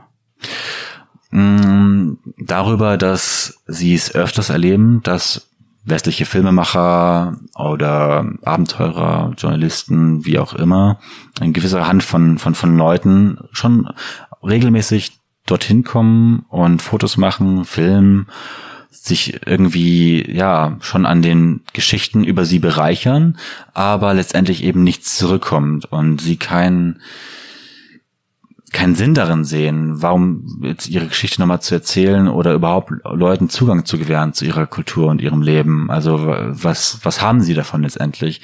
Man selbst äh, stopft sich dann sozusagen die Taschen voll, erzählt eine Geschichte über sie, aber ja, ihnen bringt das keinen Vorteil. Sie, man, man, man selbst setzt sich dann ein paar Wochen später wieder im Flieger, ist dann irgendwie zurück in, im, im Warmen, im Sicheren und ähm, profitiert vielleicht sogar noch von, von einer Geschichte über ihre in Anführungsstrichen archaische Lebensweise, aber sie selbst bleiben eben in dieser Situation. Und äh, das hat er schon ganz richtig, ja, erkannt und mich auch damit konfrontiert. Und natürlich macht man sich dann Gedanken und denkt sich so, eigentlich hat er recht. Und ähm, und das trotz der Tatsache, darüber haben wir kurz in der letzten Folge gesprochen, als es darum ging, was so deine Motivationen sind hinter deiner Filmdokumentation, gesellschaftliche, gedankliche Prozesse, Diskussionen und so weiter anzuregen, aufmerksam zu machen. Das heißt, die die Beweggründe, die Motivation eines solchen Filmemachers oder Fotografen oder Autors oder wer auch immer sich dann an solche Gebiete begibt, die mag ja sehr positiv sein, sehr hehre ähm, Beweggründe, die diese Person dort vielleicht hinführen. Das heißt aber leider noch lange nicht, dass tatsächlich daraus dann noch irgendwas Konkretes jemals resultiert, ähm, das dann auch irgendwann wieder an diesen Orten ankommt und dorthin zurückgeht. Das ist äh, genau das, was er dann also erkannt und ähm, auch bewertet hat. Absolut. Also es kann schon ja durchaus passieren und das ist auch meine Hoffnung und mein Wunsch, dass da was Positives daraus äh, entsteht und was wächst, aber meistens wahrscheinlich auch so zeitversetzt und so verzögert, dass dass diese Person, die dir in diesem Moment vielleicht auch das Interview gegeben hat, davon gar keinen Nutzen ziehen kann. Ich habe mich dann auch im Nachhinein zurück in Deutschland mit verschiedenen NGOs ausgetauscht, ob sich was machen lässt, was sich machen lässt. Die Situation ist leider alles andere als leicht, sonst, sonst äh, hätte, hätte es wahrscheinlich schon längst auch Hilfe für, die, für, für, dieses, für diesen Stamm gegeben.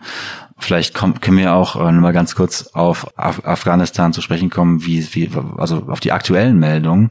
Ja, das ja, kann man unbedingt. nämlich ka kaum äh, von, also kaum außer Acht lassen, was jetzt gerade wieder los ist. Also ich denke, die meisten haben ja mitbekommen, dass jetzt äh, gerade in den letzten Tagen und Wochen ähm, sich die NATO zurückgezogen hat aus dem Land und äh, der 11. September 2021 als historisches Datum festgelegt worden ist, um spätestens bis dorthin alle Truppen abgezogen zu haben, 20 Jahre nach dem 11. September 2001.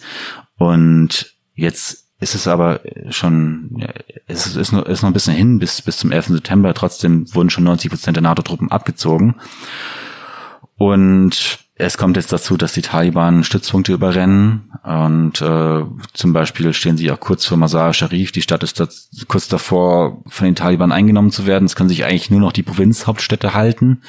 Und ich habe gestern in einem Artikel gelesen, dass Badakhshan, die Provinz, in der ich war, in der sich auch der Wachenkorridor befindet, im Nordosten des Landes, dass der schon eigentlich in der Hand der Taliban jetzt ist und dass zum Beispiel auch 1000 afghanische Soldaten der äh, Afghan National Army, äh, ANA, über die Grenzen nach Tadschikistan geflüchtet sind, aus Angst, ähm, überrannt zu werden. Und die Moral der, der Soldaten ist eben auch gerade an den Tiefpunkt, weil man gar keinen Sinn wirklich irgendwie darin sieht, jetzt, äh, wofür sie ihr Leben aufgeben sollen. Und viele ergreifen anstattdessen die Flucht. Und diese Reise, wie ich sie damals gemacht habe, könnte man jetzt unter diesen jetzigen Umständen auch nicht mehr machen. Ähm, ich weiß nicht, wie, wie genau die Situation jetzt im Konkreten ist, aber das gibt einen schon ein anderes Gefühl, wenn man jetzt diese Schlagzeilen liest und, und, und sich die Nachrichten anschaut. Und das, für ja. mich sind das jetzt einfach, also es reißt mir das Herz, wenn ich das irgendwie sehe und höre, weil es äh, gibt einfach ganz konkrete Gesichter zu den Menschen, die dort leben, die jetzt aber so ein Schicksal erfahren müssen. Und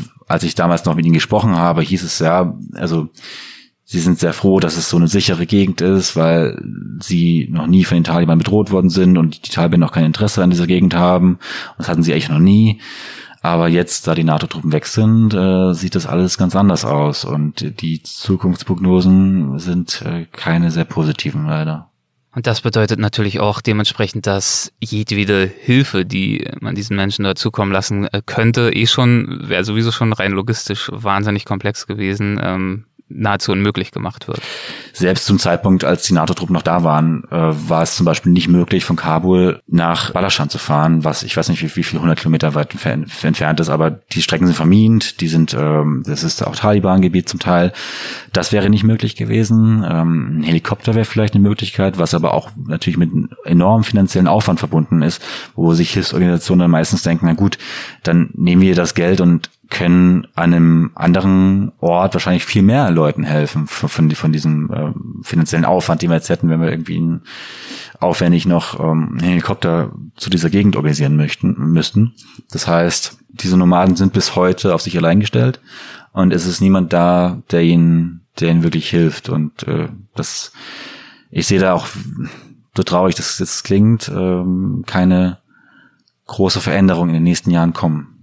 Aber du hast dich ja, glaube ich, äh, schon durchaus im Anschluss deiner Reise auch äh, engagiert für eine bestimmte Hilfsorganisation. Genau. Das ist die German Association for Central Asia. Das ist eine sehr junge NGO, die gute Verbindungen vor allem nach Panjshir hat. Das ist ein kleineres Tal nordwestlich von, von Kabul, was sich ähm, ich sag mal, sich, sich, sich, wacker hält gegen die Taliban, weil es, geografisch auch so angelegt ist durch Berge und so, so isoliert, dass, dass äh, es immer sicher blieb dort und äh, dass die Leute sich da, die dort leben, auch immer verteidigen konnten.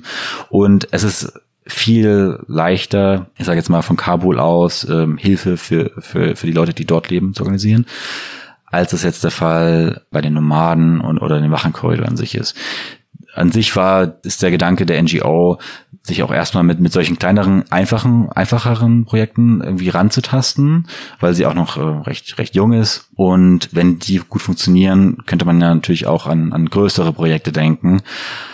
Aber das natürlich auch immer im, im, Hinblick auf die aktuelle politische Lage, die ja jetzt natürlich auch wieder schlecht ist. Ähm, so hoffe ich zumindest, da meinen kleinen Beitrag dazu beizutragen, dass zumindest manche Regionen, wo, wo man Hilfsprojekte einfacher umsetzen kann, dass ich da zum Teil Videos schneide, wenn mal gerade eine Hilfsorganisation stattgefunden hat oder sowas, halt mich da einbringe, so wie ich kann.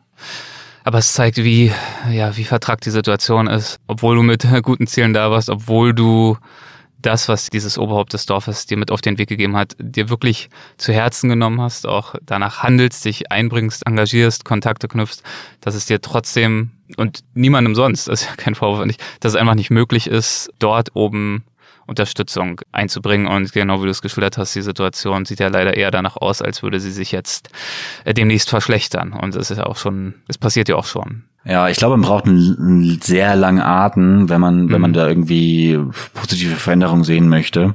Ähm, wenn man das jetzt sich zum Lebensziel macht oder zur Lebensaufgabe da vielleicht äh, nächsten 10, 20, 30, 40 Jahre vielleicht immer mal wieder irgendwie ein Auge drauf zu haben, kann es natürlich sein, dass man irgendwie in zwölf Jahren mal ähm, eine, eine eine Hoffnungsgeschichte irgendwie da so erlebt, ja, aber da ist nicht zu erwarten, dass man da in kurzer Zeit irgendwie große, für die Menschen lebensverändernde Situationen irgendwie herbeiführen kann. Das, ja, ist so ein Punkt. Eine Sache, die jetzt zum Beispiel realisiert werden konnte in Panjshir, ist ein Kraftwerk, was, was, äh, ein Wasserkraftwerk, was den Leuten Strom bringt. Das äh, konnte erfolgreich installiert werden. Ist so ein kleiner Punkt zum Beispiel, wo man sieht, ähm, es kann ja auch funktionieren zum Teil.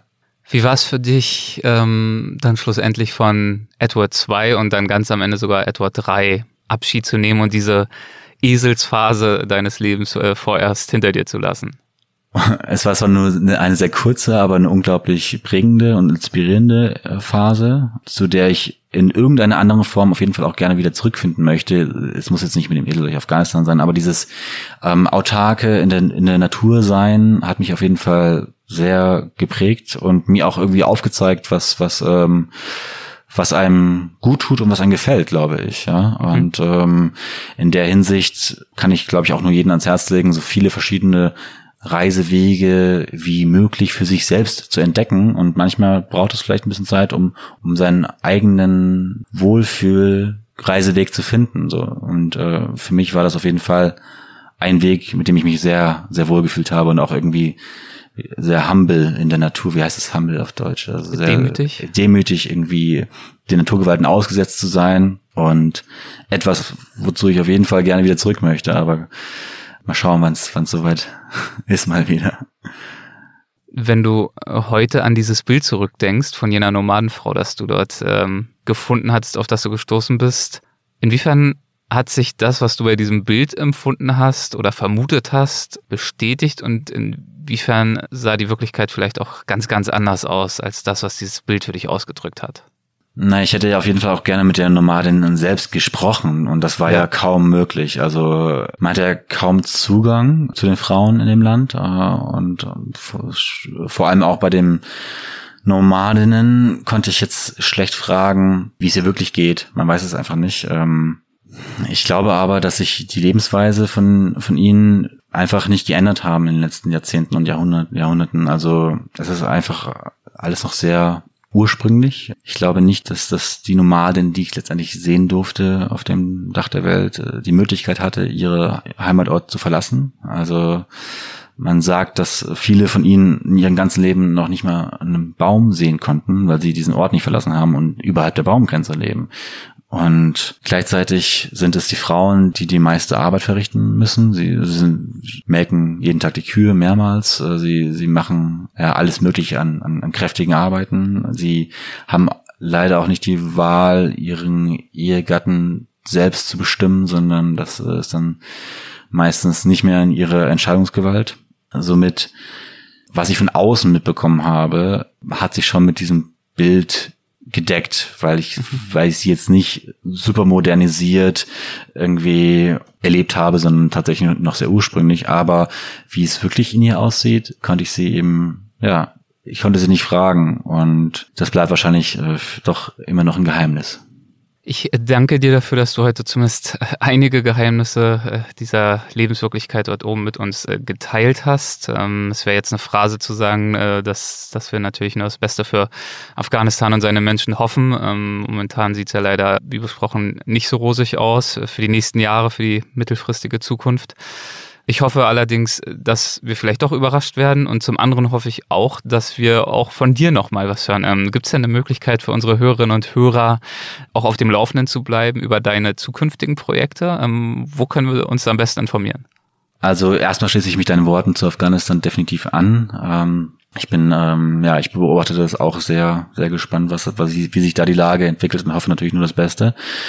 Zu meinen zukünftigen Projekten, ich denke, da ist wahrscheinlich Instagram das Beste. Da poste ich, wenn sich mal was regt, natürlich was. Und ja, bin gespannt, wo das noch alles so hinführen wird, vor allem nächstes Jahr, weil das Jahr noch komplett eine weiße Leinwand ist, die darauf wartet, gefüllt zu werden. Und mhm. ich mir jetzt schon überlege, was, was da für nächste Projekte kommen werden. Aber es wird auf jeden Fall Spannendes passieren. Das kann ich versichern. Und es würde mich auch freuen, wenn wir uns nochmal hören würden, Erik. Ja, und wir haben uns, wie eingangs schon angekündigt, nochmal gehört. Und zwar einige Monate nach unserem ersten Gespräch, einige Monate nachdem die Taliban in Afghanistan wieder die Macht übernommen haben, nur wenige Tage vor Erscheinen dieser Folge, haben wir uns nochmal zusammengesetzt, um über die aktuellen Entwicklungen in Afghanistan und auch ihre historischen Hintergründe zu sprechen. Bitteschön. Ja, hallo Samuel und äh, willkommen zurück äh, in der gleichen Folge. Ich danke dir dafür, dass du dir nochmal ein wenig Zeit für uns nimmst. Hallo Erik, freut mich, dass ich wieder bei Weltwach zu Gast sein darf, auch wenn es dieses Mal ganz andere Umstände sind und wir diesen zweiten Teil ja eigentlich nicht geplant hatten. Das ist richtig. Ähm, wir haben ja unser Gespräch über deine Reise durch Afghanistan via Esel, ähm, vielleicht erinnerst du dich, beendet mit einigen Worten der Hoffnung für Afghanistan und für seine Zukunft. Ich habe mir das äh, vorhin nochmal angehört. Das sind Worte, die natürlich äh, aufrichtig gemeint waren, selbstverständlich, die aber auch, naja, so ein bisschen vage und bemüht daherkamen. Ähm, es war ja schon zum Zeitpunkt unseres Gesprächs abzusehen, dass die Entwicklungen für die afghanische Bevölkerung, naja, nicht unbedingt, äh, gelinde gesagt, vielversprechend waren und dass es da aus unserer Sicht äh, auch nicht allzu viele Anhaltspunkte konkreter Art und Weise gab für Hoffnung. Was seither passiert ist, das haben wir ja alle mitbekommen. Der Abzug der internationalen Koalition, der rasante Zusammenbruch der afghanischen Regierung, die Machtergreifung der Taliban. Und das hat dich und mich natürlich auch äh, vor die Frage gestellt, kann man denn jetzt eigentlich noch guten Gewissens eine Folge senden über deine Reise via Esel oder hat uns da nicht vielleicht doch auch die Realität ein Stück weit eingeholt und vielleicht auch überholt? Und wir haben befunden, ja, das kann man machen, das soll man auch machen. Die Geschichte behält natürlich sowieso ihren Wert. Also die Einblicke, die sie uns ermöglicht in deine Erfahrungen in diese Region, die bleiben ja alle wahrhaftig. Aber wir wollen natürlich das, was seither geschehen ist, auch nicht unkommentiert ignorieren. Die ganze Welt oder ich würde mal sagen, zumindest der allergrößte Teil der Welt hat die Ereignisse, die ich gerade erwähnt habe, ja mit tiefer Bestürzung beobachtet. Ich glaube, das hat niemanden von uns kalt gelassen. Was das für die Menschen in Afghanistan bedeutet, was das über das westliche Scheitern in diesem Krieg aussagt, die chaotischen Zustände beim Truppenabzug, die Afghanen, die wir zum Teil auch im Stich gelassen haben. Das war in vielerlei Hinsicht schwer zu ertragen für viele von uns. Aber ich kann mir auch vorstellen, äh, dass es für dich, der du ja nun auch ein ganz persönlichen Bezug zu diesem Land hast, nochmal um ein Vielfaches dramatischer war, diese ganzen Entwicklungen zu beobachten, Tag für Tag, wie sie sich entfaltet haben. Wie hast du denn selbst emotional die Tage um die Rückkehr der Taliban erlebt und ja, auch verkraftet? Ja, also es ist ganz richtig, was du sagst. Ich hätte es gerne auch bei diesem hoffnungsvollen Ausblick belassen, aber die jüngsten Ereignisse haben uns nun mal dazu mehr oder weniger gezwungen, einfach nochmal eine Einordnung zu geben, was mhm. jetzt in dem Land passiert ist. Also ähm, ja, wir haben es alle mitbekommen, was am 15. August passiert ist. Mir war zu dem Zeitpunkt schon klar, das ist äh, ein Wendepunkt. Das äh, wird die Geschichte Afghanistans grundauf verändern. Und es geht, glaube ich, gar nicht so sehr darum, wie es jetzt mir dabei ging, sondern eher, wie es, wie es den Menschen vor Ort ging. Ich habe gar nicht mehr so viel ähm, Kontakt zu den Leuten, einfach auch aus dem Grund, weil sie keinen Internetzugang haben. Also in den Regionen, in denen ich unterwegs war, gab es weder Strom noch Internet, aber zu einer Person hatte ich noch Kontakt. Mohammed, mein mhm. Tourguide, der mich am ersten Tag begleitet hatte.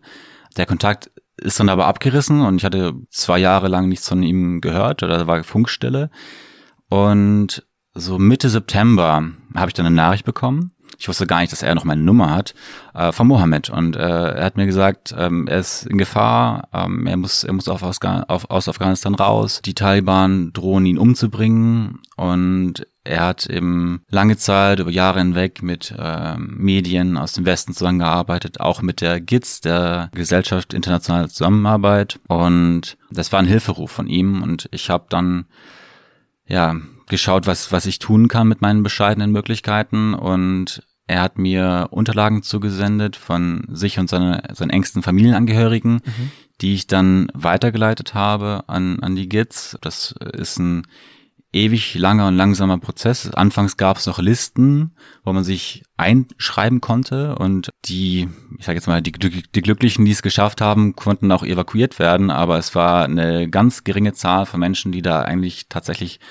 rausgekommen sind. Und auch diese Listen waren oft Leuten mit Kontakten vorbehalten, die gut vernetzt waren, also eh schon irgendwie zu der Elite gehörten. Und jemand wie Mohammed jetzt, der ja mit, mit westlichen Medien und westlichen Truppen, wie jetzt der GITS oder Organisationen zusammengearbeitet haben, bleiben jetzt alleine in dem Land zurück und sind unter Lebensgefahr. Das Problem ist auch so ein bisschen, dass es Unterschiede gibt von Leuten, die direkt mit der Bundeswehr zusammengearbeitet haben oder über einen Contractor, also über einen ja. Mittelsmann, Mittelsvertrag äh, angestellt waren. Und das ist bei Mohammed eben leider der Fall, dass er nicht direkt für die GITS gearbeitet hat, sondern mit einem, mit einem sogenannten Contractor. Und das sind und, ja viele, viele Afghanen und Afghaninnen, für die genau das gilt, nicht wahr? Ja, und die Taliban machen ja auch keinen Unterschied, ob ja, ja. du jetzt mit der Bundeswehr direkt zusammengearbeitet hast oder mit irgendjemand anders. Das ist alles nur Papierkram, der da letztendlich total egal ist. Mhm. Und deswegen ähm, bin ich auch mit dem Verein afghanischer Ortskräfte in Kontakt, um zu schauen, was sich da vielleicht doch noch machen lässt. Aber das ist alles ein sehr langsamer Prozess und braucht sehr viel Zeit, die es ja eigentlich nicht gibt, weil man weiß nicht, wie lange es denn jetzt noch dauert, bis so Menschen wie er, der sich gerade versteckt hält, entdeckt werden. Gibt es äh, dafür Ansprechpartner? Also du sagst, es äh, dauert leider alles sehr lange. Das war ja auf einer ganz anderen Ebene, aber grundsätzlich auch schon das Problem in den Tagen um die Wiedermachtergreifung der Taliban, beziehungsweise insbesondere natürlich auch in den Wochen und Monaten davor, dass diese bürokratischen Prozesse zu prüfen, wer denn nun ähm, ein Anrecht haben kann, äh, unterzukommen, zum Beispiel in Deutschland oder in Amerika war ja das gleiche Problem, dass diese Prozesse, diese Prüfung viel zu spät angestoßen worden sind und dann auch viel zu bürokratisch äh, gehandhabt worden sind. Jetzt, da das Kind, äh, wie wir alle wissen, ein Stück weit in den Brunnen gefallen ist, hat sich daran heute was geändert? Weißt du, ob es für Menschen wie ihn irgendeine Art und Weise gibt, sich an einer konkreten Stelle zu Wort zu melden und dann auch zumindest die Gewissheit zu haben, dass der eigene Fall gewissenhaft und zügig geprüft wird? Da fängt es schon an. Er wusste zum Beispiel überhaupt nicht, wo er sich melden soll. Es ist auch niemand auf ihn zugekommen. Das muss man alles irgendwie selbst recherchieren. Und wie soll er denn zum Beispiel die Möglichkeit haben, herauszufinden, an welche bestimmte deutsche E-Mail-Adresse er sich da wenden soll? Mhm. Also die Leute sind total äh, hilflos und zurückgelassen, wissen auch gar nicht, wo sie irgendwie anfangen sollen, irgendwie erstmal herauszufinden, wo sie sich melden können. Das ist eigentlich nur mit Hilfe von Bekannten, Freunden oder ja, also ohne außenstehende Hilfe ist es extrem schwierig, ja. weil die Menschen ja noch ganz andere Probleme haben, denen sie sich gerade herumschlagen müssen. Ähm, sei es, wo kann ich gerade wohnen und leben mit meiner Familie, ohne, ohne ähm, in Gefahr zu geraten und, und solche Dinge. Und wie du schon sagtest, es ist sehr, also es ist viel zu spät gehandelt worden. Es war ja schon vorher absehbar durch Geheimdienstinformationen, dass Afghanistan in die Hände der Taliban fallen wird.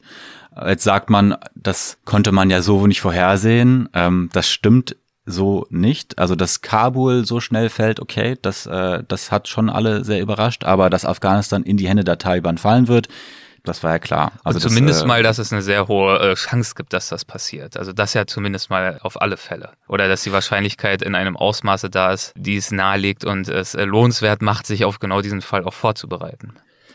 Also ich glaube, amerikanische Geheimdienstinformationen haben besagt, es wären noch so sechs Monate oder so, dann ja. sind es zwei, zwei, drei Monate ge geworden.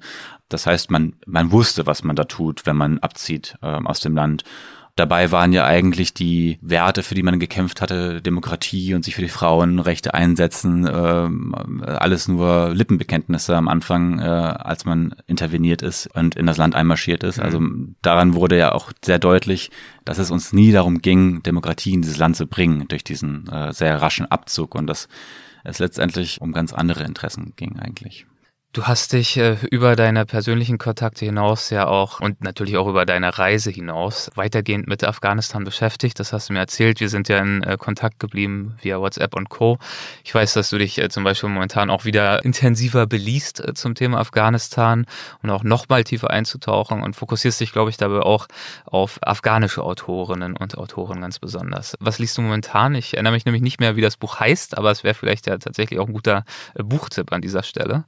Ja, absolut. Also momentan lese ich Der längste Krieg von Emran Feroz. Das ist ein afghanischer Autor und Journalist, der die 20 Jahre War on Terror aus afghanischer Sicht beschreibt. Und ich denke, es ist äh, wichtig, nicht nur die westliche Brille aufzuhaben, sondern auch mal ja zu schauen, was für andere Blickwinkel es auf diesen Konflikt oder auf, die, auf diesen Krieg, auf, auf, auf die letzten Jahrzehnte in, in diesem Land gibt.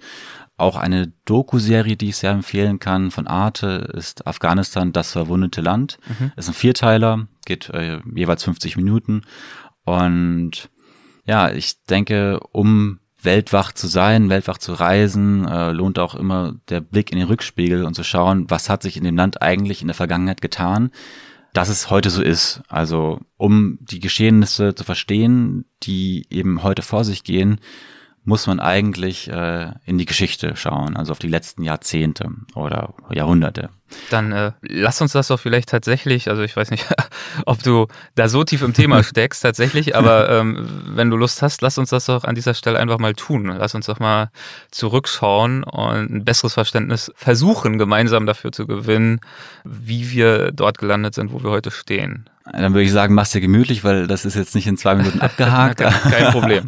Aber ähm, wir können das gerne tun, ja. Ja. Gut, Afghanistan, wissen alle, hat eine lange bewegte Geschichte. Ich denke da so an Überschriften, die ja auch immer wieder gebraucht werden, so The Graveyard of Empires, also so der, der, der Grabhügel von Imperien. Das heißt, die Amerikaner und die westliche Koalition sind ja auch jetzt nicht die ersten, äh, die dort krachend gescheitert sind in ihren Bemühungen.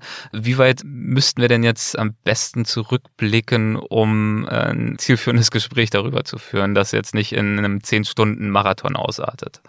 Also dieser Graveyard of Empires, den du beschrieben hast, der ist so auf jeden Fall richtig. Man sagt auch, dass die Empires Afghanistan zum ihren eigenen Graveyard der Afghanen gemacht haben. Mhm. Also äh, es geht in beide Richtungen. Und ich, ich, ich finde es nämlich ganz, ich will noch einfügen, sorry, ich finde es immer ganz interessant, weil du hast ja richtigerweise darauf hingewiesen, wir sollten jetzt auch mal aus afghanischer Perspektive versuchen, also soweit wir das als Außenstehende zwei Deutsche, die sich jetzt hier unterhalten, überhaupt tun können, ähm, aber uns zumindest mal darum zu bemühen, diese Perspektive einzunehmen oder sich uns ihr anzunähern, weil es wird ja jetzt auch oft dieses Argument gebracht, nicht zuletzt ja auch zum Beispiel von äh, Joe Biden, dass so in die Richtung geht, ja, äh, Afghanistan kann man halt nicht helfen. Also warum sollen wir unser Leben weiterhin geben für Demokratie dort, wenn zum Beispiel die afghanischen Streitkräfte selbst nicht dazu bereit sind, das zu tun? Das sind ja dann so Argumente, die ins Feld geführt werden. Hat natürlich auch alles äh, bestimmte Ursachen, die liegen jetzt, was die Streitkräfte anbetrifft, vielleicht ein bisschen kürzer zurück, weil es dann ja auch um Korruption und Bezahlung und Eigeninteressen und so weiter weitergeht, will ich jetzt gar nicht ausführen.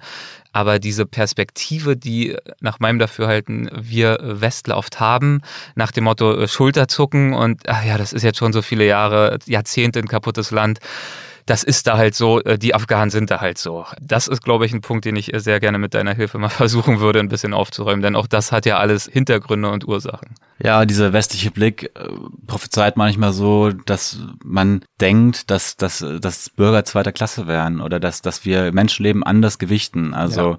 auch wenn ich zum Beispiel Beiträge sehe, wo dann von den ich weiß nicht, wie viel tote Bundeswehrsoldaten es waren. Ähm, ich denke mal eine äh, höhere zweistellige Zahl.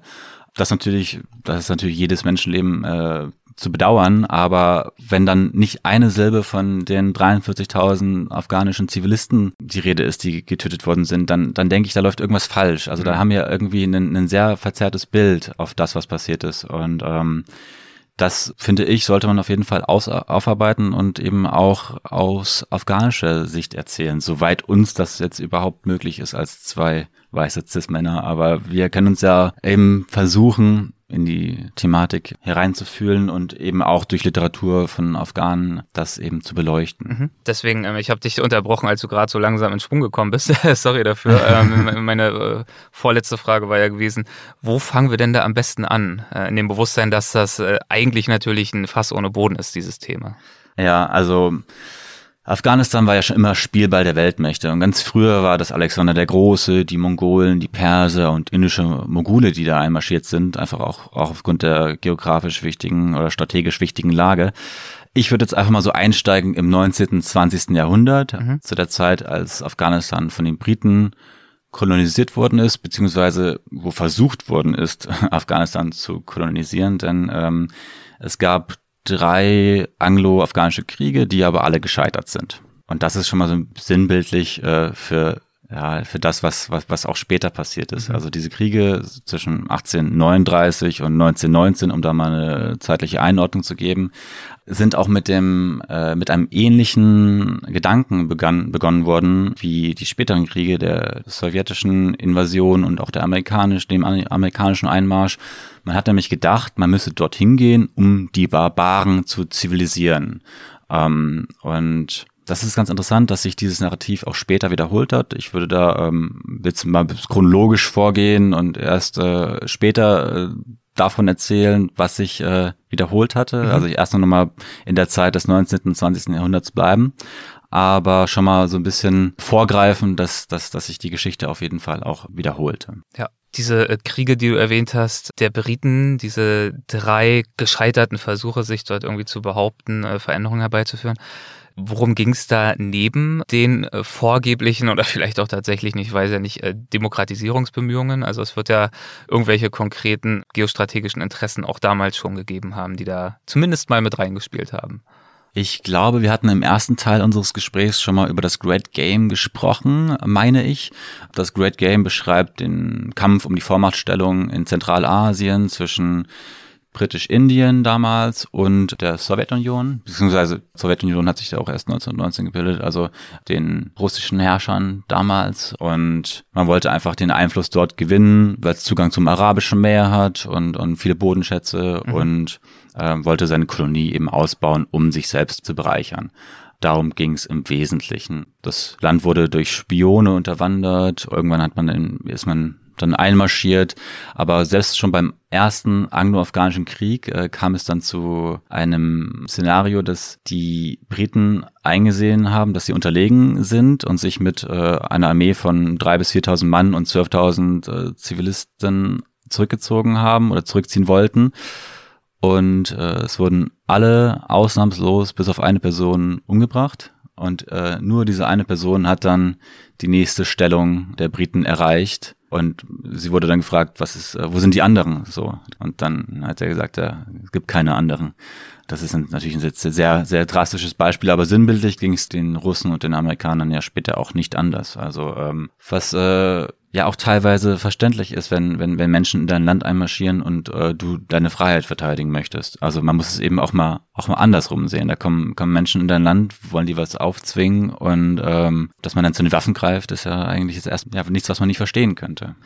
Ich würde jetzt gerne mal also einen Schritt weiter reisen sozusagen zu einer Ära, die wirklich sehr spannend ist, von der ich auch ähm, bis vor einer gewissen Zeit noch gar nicht so viel wusste. Und das ist die Monarchie in Afghanistan von 1933 bis 1973. Da herrschte Mohammed Zayed Shah in Afghanistan. Shah ist äh, persisch für Herrscher und ähm, der setzte sich für demokratische Reformen ein und stand für ein modernes Afghanistan. Ähm, es gab in Kabul Kinos, Restaurants, Hotels, Nachtclubs. Äh, es wurden Partys gefeiert und äh, es gab Modeschauen. Also so etwas, was man jetzt überhaupt nicht mit Afghanistan äh, verbinden würde, erst auf, äh, im, im ersten Gedanken. Und man muss sich vorstellen, dass Frauen mit Miniröcken und High Heels auf den Straßen Kabuls unterwegs waren. Also äh, eigentlich äh, ja unvorstellbar. Aber so war es in den, in den äh, 60er Jahren. Und ähm, Sayeshah war nicht blöd, es war, äh, er hat ähm, Neutralität gezeigt in, in der Zeit des Kalten Krieges gegenüber den UdSSR, aber auch gegenüber den USA Und so hat er von beiden profitiert. Also die, ähm, die Sowjets haben im Norden Infrastruktur auf, ausgebaut, jetzt Brücken und, und Straßen und Tunnel gebaut und äh, auch die USA hat sich im Süden beteiligt. Und so wurde das Land äh, modernisiert und auch zugänglich zur Außenwelt. Also es kamen Hippies aus dem Westen, die hauptsächlich zum Kiffen gekommen sind. Ja, und, äh, ja Afghanistan lag ja damals wirklich mitten auf dem äh, sogenannten Hippie-Trail. Also es war ein Standardreiseziel für Hippies, frühe Backpacker und dergleichen. Genau, also die sind wahrscheinlich dann nach Goa weiter nach Indien mhm. und, und äh, konnten ohne Probleme durch den Hindukusch und äh, die historischen Orte bereisen das war so auch so die letzte Friedensphase, die Afghanistan hatte. Also muss man sich mal vorstellen, das war in den 60ern. Und, und danach gab es eigentlich äh, nur noch äh, politische Unruhen, die sich bis heute nicht beruhigt haben. Das heißt, jemand, der jetzt 40 Jahre alt ist und in dem Land lebt, der kennt diese Friedensphase nicht. Also das heißt, man kennt diese Friedensphase eben nur, wenn man ja, so 50, 60 Jahre alt ist. Und mhm. dann hat man sie auch nur in dunkler oder in, in weit entfernter Erinnerung. Ich will diese Zeit auch nicht allzu romantisieren, weil es gab auch nicht nur positive Seiten daran. Also diese ganzen Privilegien, also was ich jetzt gerade genannt habe, Partys und Modenschauen und so, war natürlich auch nur einer sehr kleinen Elite vorbehalten. Der Großteil der Bevölkerung ähm, ja, lebte auf dem Land, 80 Prozent äh, leben auf dem Land und es gab ja auch Hungersnöte und Dürren und Deswegen hatte der, der König nach einer Zeit auch nicht mehr so den Rückhalt. Also es war ja auch eine sehr lange Zeit, die äh, er geherrscht hatte, von 33 bis 73. Aber ähm, dann war seine Zeit auch irgendwann abgelaufen, so Ende der 60er. Es formierten sich zwei Lager. Auf der einen Seite ähm, die afghanischen Kommunisten, die gab es äh, durch die Unterwanderung der Sowjetunion. Also ich habe ja gerade gesagt, dass die äh, Sowjetunion Brücken gebaut hat, Tunnel und so weiter, sich an der Infrastruktur beteiligt hat, in, in dem Aufbau des Landes, aber eben auch Universitäten unterwandert hat und äh, Studenten beispielsweise für Stipendien in die UdSSR eingeladen hat und die kamen dann mit einer kompletten Gehirnwäsche zurück in ihr Land, also nach Afghanistan und haben den, den Gedanken des Kommunismus eben verinnerlicht. Das waren also die Kommunisten auf der einen Seite. Auf der anderen Seite gab es natürlich noch ein tief religiöses, äh, eine tief religiöse Landbevölkerung, die mit dieser ganzen Moderne der Elite in der in der Großstadt Kabul nicht, ähm, ja, also damit überhaupt nichts zu tun hatte, sondern eben ähm, streng konservativ geistlich war und auch mit dem gottlosen Kommunisten nichts äh, zu tun hatte, sondern eben den Islam auch damals schon in einer äh, strengen Weise eben verinnerlicht hatte und ähm, somit kam es dann auch so im Zuge der 68er Bewegung zu Studentendemonstrationen dieser beiden politischen Lager. Mhm. Das ähm, ist jetzt schon eine ganze Menge an Informationen. Äh, ich, ich weiß nicht, ob äh, ähm, ich kann ihm gut folgen und bin natürlich gespannt, wie das dann in die militärische Auseinandersetzung mit beziehungsweise Intervention durch die Sowjetunion dann gemündet ist. Das hat sich ja dann, glaube ich, in den Ende der 70er begeben. 70er, 80er, mhm. als es dann zur Konfrontation kam, Sowjetunion Einmarsch, äh, Mujahedin, diese Geschichte, die ist ja die äh, schlussendliche Konsequenz aus alledem gewesen, was du gerade erzählt hast, nicht wahr? Ja, also ich finde es immer wieder spannend, diese Geschichte zu lesen, ja. weil sie liest sich irgendwie wie, wie so ein Krimi und man denkt, wie geht's aus, mit dem Unterschied, dass es die Realität einfach auch ist. Äh, und gerade so Ende der, also so gerade in den 60ern, da hat man ja auch man hat das Gefühl gehabt, dem Land steht alles offen, so mhm. tausend Möglichkeiten. Und dass es dann eben in der Zeit danach so katastrophal wird, das äh, hätte sich ja niemand aus, also niemand ausmachen wollen, aber es kam dann eben alles anders. Angefangen hatte es mit einem Militärputsch äh, des Cousins äh, von dem König. Ähm, der Cousin Mohammed Shahs, Daud Khan, hat die Republik, äh, die erste Republik ausgerufen, als das Staatsoberhaupt gerade auf Staatsbesuch in Italien war. Das heißt, der König ist dann auch in Italien geblieben und ähm, Afghanistan wurde zur Republik und fünf Jahre lang hat äh, Daud Khan regiert. Der Islam wurde dabei total unterdrückt und äh, das hat aber nicht dazu geführt, dass die Stimmen derjenigen, die an den Islam glauben, leiser wurden, sondern im Gegenteil, ähm, die Islam, die islamistische Ideologie ist gewachsen und das ist ganz interessant, weil zu der Zeit des War on Terror war es ja auch nicht anders. Man hat versucht, die Taliban zu bekämpfen und was ist passiert? Es kam noch viel mehr Zulauf sozusagen. Aber darüber ähm, möchte ich dann später reden. Jetzt sind wir gerade noch so in der Zeit des Kommunismus. Ähm, du hast ja gerade schon angesprochen, dass ab 79 dann ähm, der Krieg der ähm, Sowjetunion begonnen hat. Wie ist es soweit gekommen? Also es gab dann noch ähm, eine, das fasse ich jetzt mal ein bisschen äh, zusammen, es gab ein Blut, eine, eine Serie blutiger Umstürze und äh, gekennzeichnet von vielen Intrigen innerhalb der eigenen kommunistischen Partei so dass die Sowjets dann gesagt haben, hey, ähm, so kann es nicht weitergehen, wir bringen jetzt da unseren, unsere eigenen äh, Leute an die Macht. Und ähm, dann wurde eine Art Marionettenregierung der Sowjets installiert, ähm, nachdem sie den, ähm, den Herrscher selbst aus dem Weg geräumt haben. Also das war äh, damals ähm, Hafizullah Amin hieß er, der wurde von einem ähm, russischen Spezialeinheitskommando eben beseitigt. Und ähm, dann kam Babrak Kamal an die Macht und auf ihn folgte später dann Mohammed Najibullah. Das waren die beiden äh, Staatsoberhäupter während äh, dieser der sowjetischen Invasion. Und auch die, die Sowjets hatten damals gedacht, na, wir gehen hier rein, um den Afghanen zu helfen. Sie kriegen es ja selbst nicht auf die Reihe. Und jetzt ähm, müssen wir sozusagen kommen, um ähnliches Narrativ wie bei den Briten, die Barbaren zu zivilisieren. So, und das ist eben auch spannend zu sehen, weil sich die Geschichte da ja auch wiederholt hat. Ja. Und war das tatsächlich das vorrangige Ziel? Also ich, es fällt mir schwer, mir das vorzustellen, äh, dass der Hauptanlass äh, für die Sowjetunion damals war, dort ein bisschen für Ordnung zu sorgen, äh, weil es dort ein bisschen unruhig hergeht und politisch nicht ganz so stabil ist. Klar, man hat auch immer Interesse, dass bestimmte Länder um einen herum, die vielleicht auch wirtschaftlich relevant sind oder so, stabil sind, damit man mit denen auch verlässlich handeln kann und dergleichen. Aber da gibt's ja doch viele konfliktreiche Orte dieser Welt, denen man sich diesbezüglich zuwenden könnte. Und meist braucht es ja dann doch nochmal auch ein paar andere Gründe, um sich tatsächlich militärisch zu engagieren.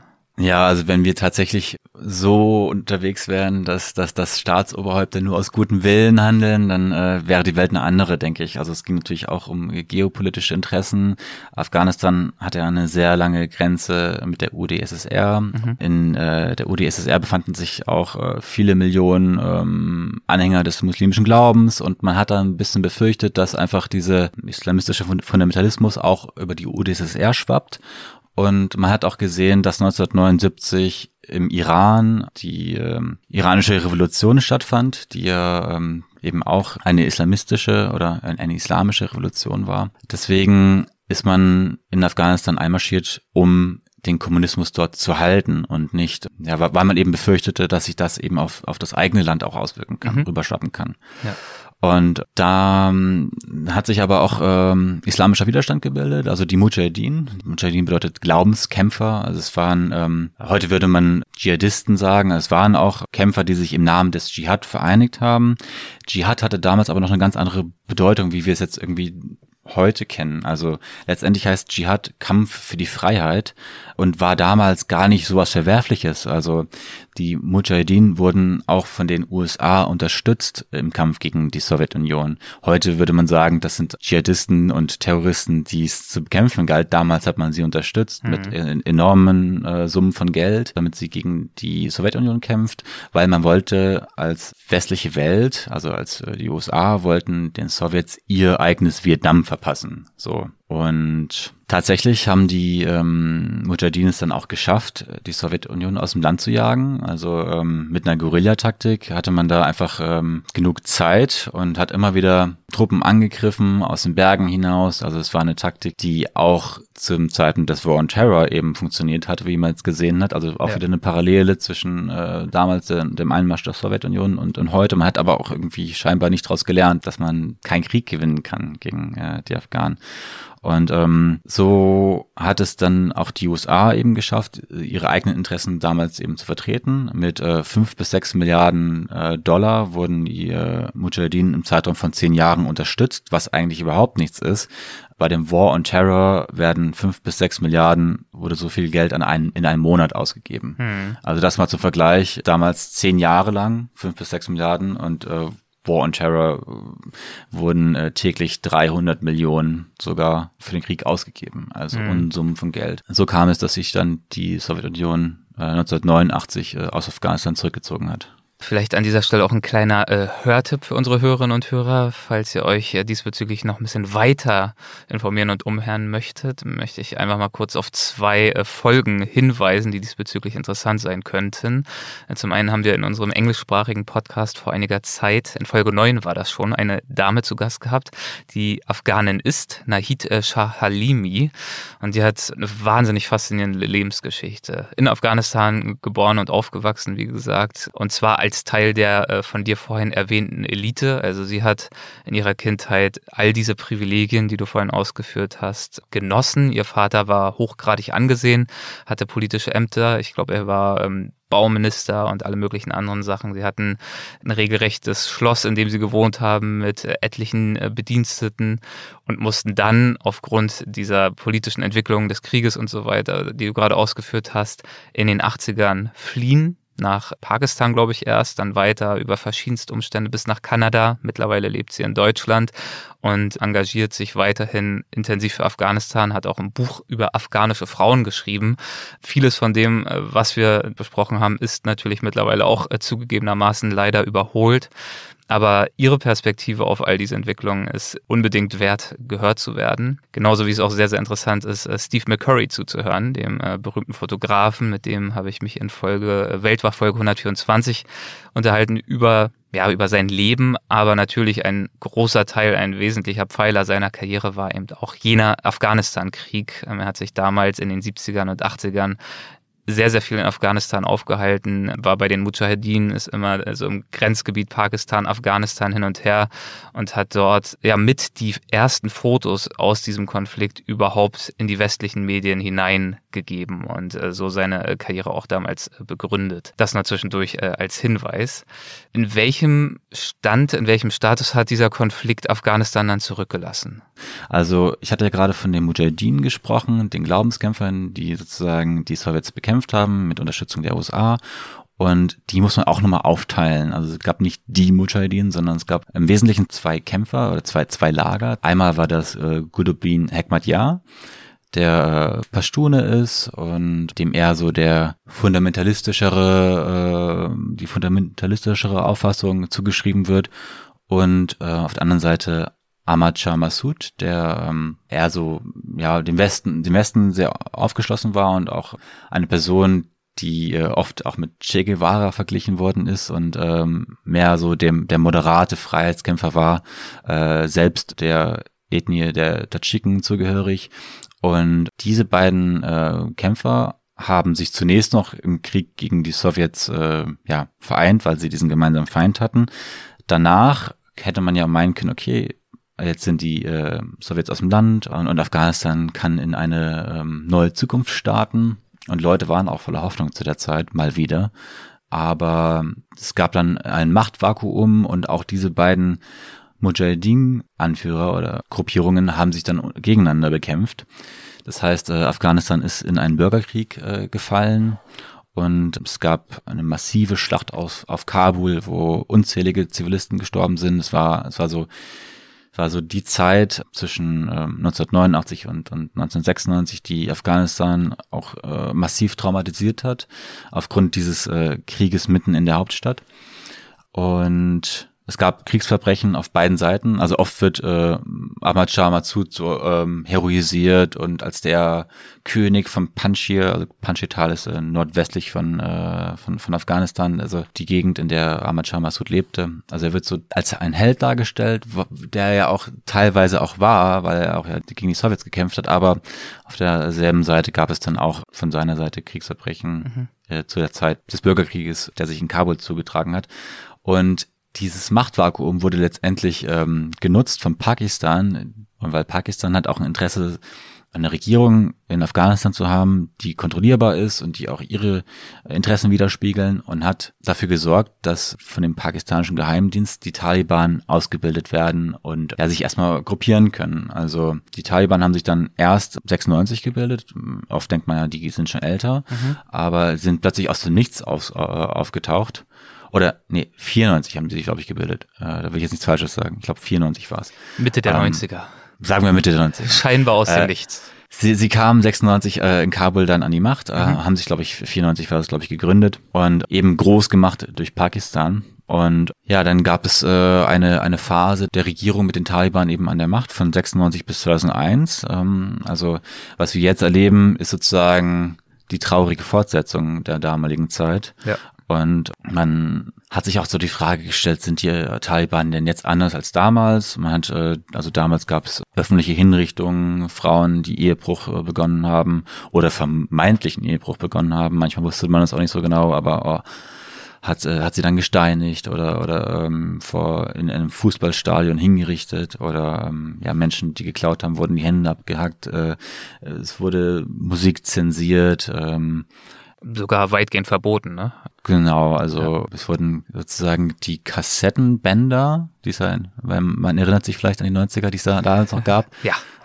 Daran erinnere ich mich noch.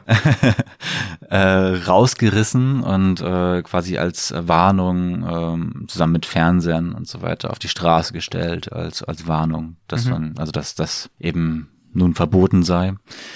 Und jetzt äh, kommt noch ein anderer Akteur ins Spiel, von dem wir noch nicht gesprochen haben. Das ist Osama bin Laden, der äh, auch damals in, in Zeiten der 1980er Jahren als äh, Mujahideen, also als Freiheitskämpfer nach Afghanistan gekommen ist, denn er ist, er eigentlich ist er aus Saudi-Arabien, aber er kam damals als sogenannter arabischer Afghane nach Afghanistan, um seinen Glaubensbrüdern eben zu helfen und um sie vom Kommunismus zu befreien. Und damals war Osama bin Laden noch ein Niemand, wurde aber respektiert dafür, dass er eben zusammen mit noch ganz vielen anderen Menschen aus äh, Ägypten, Libyen, also der arabischen Welt ähm, nach Afghanistan gekommen ist, um ja dem Land eben zu helfen. 1988 hat er dann äh, Al-Qaida gegründet in Peshawar, Pakistan und hat zur Zeit der Taliban-Regierung auch Unterschlupf gewährt bekommen, eben auf dieser, äh, aufgrund dieser Verbundenheit. Und was dann am 11. September 2001 passiert ist, das wissen wir auch alle, eben als ja, Auslöser eben äh, die Planung von Osama bin Laden mit Al-Qaida, die, diesen äh, Terrorakt auszuführen auf das World Trade Center in New York. Und Unter anderem darauf, ja. Genau. Und dann ähm, kam es ja zum War on Terror und dem der Einmarsch der Amerikaner ähm, im Jahr 2001. Und dann begann das, was jetzt äh, im August, am 15. August 2021 ein Ende gefunden hatte, nämlich der War on Terror. Nach fast genau 20 Jahren. Genau. Und das ist auch dieses absurde historische Datum gewesen, was man da gewählt hatte. Also man wollte dann irgendwie mit allen Mitteln bis dahin raus sein, um einen Schlussstrich unter die Sache zu ziehen, weil als man da reingegangen ist, hatte man schon keine Exit-Strategie. Also Ja. es war, wurde auch von ganz wenigen Seiten gewarnt, äh, dass, dass man dann ja überhaupt nicht mehr weiß, wie man da rauskommen soll. Man hat einfach nur Rachegelüste gehabt. Es ging hauptsächlich um Rache äh, in diesem Krieg und sich gar keine Gedanken darüber gemacht, wie man überhaupt äh, da rauskommen soll. Es gab eine Gegenstimme im äh, US-Kongress äh, von einer Frau, die danach Ja. absolut diffamiert worden ist, ähm, von wegen, äh, sie wäre antipatriotisch und äh, eine Terroristenbefürworterin.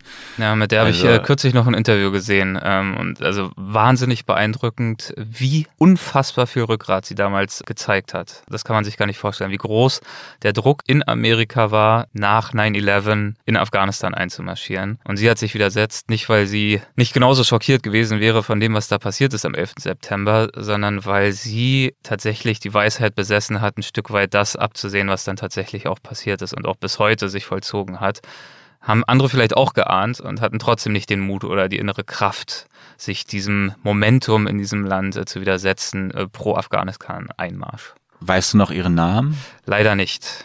Hab Weiß ich gerade auch leider nicht mehr.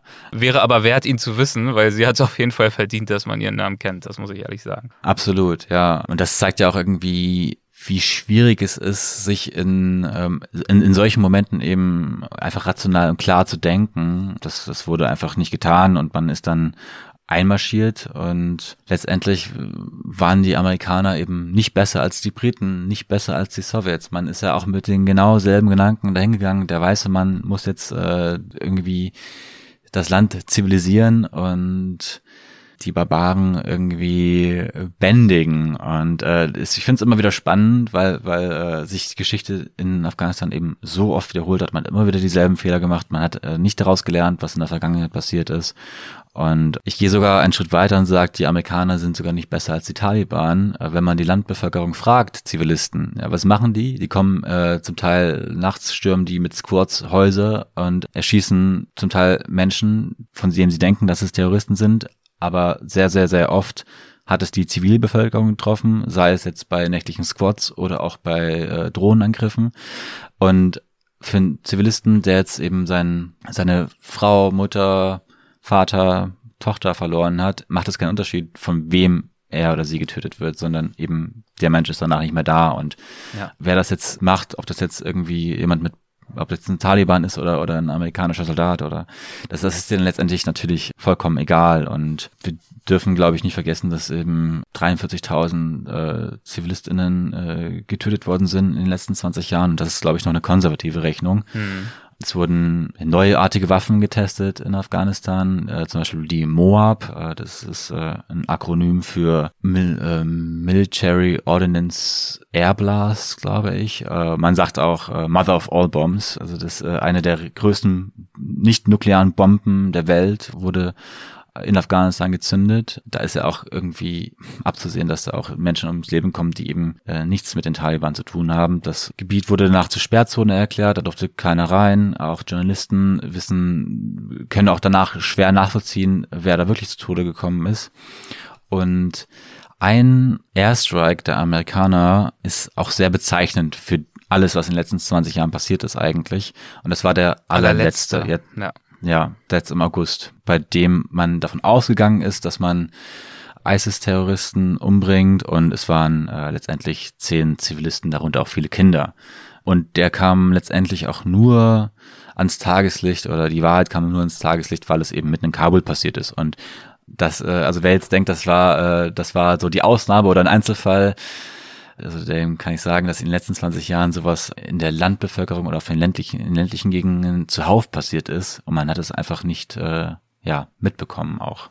Ja, das war ein, also ein zusätzlich dramatisches Ende für diesen Militäreinsatz, mal ganz abgesehen von diesen schrecklichen Bildern, die wir alle gegenwärtig haben vom Flughafen in Kabul. Ähm, und ich erinnere mich auch, dass das US-amerikanische Militär ja zunächst das auch äh, kategorisch abgestritten hat. Ich erinnere mich, dass es dann äh, Pressemitteilungen gab, die darauf verwiesen haben, dass man sehr wohl einen Terroristen offenbar erwischt habe, weil es ganz klar auch eine äh, sekundäre Explosion gegeben habe nach dem Drohnenschlag vom Auto aus. Das müssen dann die Bomben gewesen sein, hat sich später herausgestellt. Der war den ganzen Tag nur unterwegs und hat, glaube ich, Wasser verteilt oder eingesammelt oder sowas. Das waren die Kanister, die man eben für Bombenmaterial hielt. Also es war ein dramatisches Missverständnis, eine Fehleinschätzung und wie du ja hinweist, auch eine, die leider keiner, kein Einzelfall war, mitnichten nicht. Mhm. Man muss sicherlich auch der Vollständigkeit halber sagen, du sagst, in mancherlei Hinsicht sind die Amerikaner nicht besser als äh, die Taliban. hast du ja auch ausgeführt, wie du das meinst. Wenn ich jetzt an Nahid äh, Shahalimi denke, die Dame, die ich vorhin angesprochen habe, die bei äh, Unfolding Maps bei uns zu Gast war, die würde an dieser Stelle womöglich äh, darauf hinweisen, dass der Unterschied äh, für das Leben vieler Menschen, insbesondere auch der Frauen, insbesondere auch in den größeren Städten, ähm, natürlich schon eklatant war und ähm, insbesondere Frauen auch ganz andere Möglichkeiten hatten, wenn auch bei weitem noch nicht perfekt, sich selbst zu verwirklichen, äh, neue Karrierewege einzuschlagen und ein etwas selbstberechtigteres, äh, unabhängigeres Leben zu führen in den letzten 20 Jahren. Genau, kann man auch sagen. Ähm, das ist natürlich auch eine Lebensrealität für viele gewesen, die auch jetzt, äh, wie du auch schon sagtest, hauptsächlich der Elite angehörten. Das Leben hat sich schon massiv zum Positiven entwickelt für eine gewisse Zeit, aber ähm, mir kommt es so vor, als hätte man den Menschen gezeigt, guck mal, was ihr haben könnt und äh, jetzt ist sozusagen alles wieder wie vorher. Also ähm, die Leute gesehen, was sie eben ähm, ja hätte sein können oder was könnte. hätte es genau und ähm, und das ist natürlich das Dramatische, dass genau das, was ja also es gab ja in mancherlei Hinsicht schon Fortschritte, was zum Beispiel das Bildungswesen anbetrifft und dergleichen, wahnsinnig teuer erkauft. Darauf hast du hingewiesen. Das Unrecht, das geschehen ist auch in den letzten 20 Jahren, die vielen Zivilisten, die zu Tode gekommen sind. Und das, was dadurch mühsam abgerungen wurde, das bisschen Fortschritt, ist jetzt natürlich ähm, naja, hochgradig in Gefahr. Und das alles äh, als Resultat des Problems, das du vorhin schon angesprochen hast, dass ja von Anfang an eigentlich gar keine wirkliche funktionable Exit-Strategie existiert hat. Man ist ja ursprünglich reingegangen, um Osama bin Laden zu erwischen und die Taliban natürlich ähm, aus dem Weg zu schaffen. Und danach ist man dann aber im Land geblieben. Und das war, glaube ich, eins der großen frühen Probleme, an diesem Krieg, nicht wahr? Dass als man einmarschiert ist, nach dem 11. September die Autorisierung, die es für diesen Krieg gab, auch vor dem Kongress, so breit gefasst war. Es gab also kein spezifisches Mission Statement, an das man sich dann auch gehalten hätte, das besagt, wenn das und das eintritt, dann ähm, haben wir sozusagen Erfolg verbucht und dann ziehen wir ab. Und ich habe übrigens hier parallel auch nochmal nachgeschaut, das war auch genau die Argumentation, äh, die diese Kongressabgeordnete damals vorgebracht hat, die als einzige gegen den Krieg gestimmt hat. Sie hat eindringlich davor gewarnt, mit so einer breiten, unspezifizierten Autorisierung militärisch dort zu intervenieren, weil sie befürchtet hat, dass das ähm, ein Fass ohne Boden werden könnte, mit Folgen, die sich noch überhaupt gar nicht abschätzen lassen. Und ihr Name, den wollen wir jetzt auch endlich mal ernehmen, ist Barbara Lee. Ja, hatte sie auf jeden Fall recht. Also was eben auch nicht äh, gelang, ist eine wirklich funktionierende Regierung aufzustellen. Also natürlich gab es eine Regierung äh, durch Hamid Karzai, der ähm, als, als Präsident äh, gewählt worden ist. Vorher äh, kannte den eigentlich auch noch niemand. Ähm, aber ja, er hat es dann äh, wohl geschafft, äh, zur richtigen Zeit am richtigen Ort zu sein und äh, wurde zum äh, Präsidenten Afghanistans gewählt. Und diese ganze äh, Regierung um ähm, Hamid Karzai und später äh, Ashraf Ghani, der äh, jetzt im August aus dem Land geflohen ist und äh, sein Volk zurückgelassen hatte, ist von massiver Korruption um, ähm, umgeben gewesen. Also ähm, es flossen Unmengen von Geldern an Orte, von denen irgendwie niemand wirklich wusste, wo sie hinsickern. Also sie sind auf jeden Fall nicht da angelangt, wo sie eigentlich hin sollten. Und die Landbevölkerung hat auch einfach gesehen, dass ganz viele Gelder in dieser Korruption versickert sind und dadurch ging auch das Vertrauen in die Regierung verloren. Und teilweise wurden ja schon Taliban Parallelregierungen und Strukturen aufgebaut. Also es wurde dann einfach gesagt, naja, anstatt äh, jetzt zu, zum Gericht gehe ich jetzt zum Taliban-Gericht, weil die sind zumindest frei von Korruption. Ja, also das passiert ja schon in bestimmten Bundesstaaten, während die Amerikaner noch da waren. Hat dieser Prozess genau. zumindest schon begonnen, ja. Ja, und so kommen wir äh, so langsam äh, wieder beim Heute an und bei der heutigen äh, Situation. Und das führt natürlich zu der Frage, wie wir heute über Afghanistan denken können und wollen und sollen. Du hast vorhin gesagt, die äh, Geschichte hat sich in vielerlei Hinsicht wiederholt, hat immer wieder gezeigt, ein Krieg in Afghanistan gegen Afghanen äh, lässt sich äh, schwerlich bis gar nicht gewinnen. Wie denken wir heute, wie sollen wir über die heutige Lage denken? Wie gehen wir mit Afghanistan um? Sagen wir uns, na gut, dann sind wir jetzt raus und es war ein äh, Dirty Exit, äh, wie einige sagen, aber nun ist es so, nun sind die Taliban zurück und nun begnügen wir uns damit und wenden uns anderen Themen zu oder würdest du sagen, es gibt jetzt ganz bestimmte Art und Weisen, wie wir trotzdem versuchen könnten und sollten, uns ähm, weiterhin diesem Land und vor allem natürlich seinen Menschen zuzuwenden und ihnen in bestimmter Art und Weise auch zu helfen? Also ich würde mich jetzt äh, persönlich auf jeden Fall zurückhalten, irgendwelche Zukunftsprognosen abzugeben. Es äh, ist einfach eine Lage, die sehr schwierig ist und bleibt, gerade weil ja auch in den letzten 100 Jahren alle großen Weltmächte sozusagen vor Ort waren und es ist immer in einer Katastrophe geendet. Deswegen äh, fragt man sich, wer soll jetzt noch den Afghanen helfen, außer sie selbst? Und ich denke, letztendlich ist es etwas, was ähm, was eben aus innen, aus, aus dem Inneren heraus äh, passieren muss, Veränderung und nicht von außen. Aber ich kann leider keine positiven Zukunftsprognosen abgeben. Ähm, die jetzige Lage ist einfach so dramatisch wie, wie selten bevor. Die Hälfte des Landes ähm, leidet unter Hunger. Also es ist auch gerade eine riesen Wirtschaftskrise im Gange, weil die Taliban ja auch überhaupt nicht wissen, wie sie ein Land regieren sollen. Also die haben ihre Scharia, die sie durchsetzen, ihr streng äh, muslimisch ausgerichtetes Gesetz und haben aber null Ahnung von Bankenwesen und Finanzen. Und äh, so kommt es jetzt zum Beispiel auch gerade auf den Run auf die Banken. Leute können ihr Geld nicht abheben. Es ist eine Rieseninflation. alles wird teurer, trotzdem haben Leute dieselben Fixkosten. Beispiel der Bäcker, der mehr für Gas und für Mehl bezahlen muss, aber, ähm, und das wurde jetzt auch per Gesetz beschlossen, das Brot darf nicht teurer werden. Das heißt, was macht man dann? Also man kann nur kleinere Brötchen backen oder den Laden zumachen.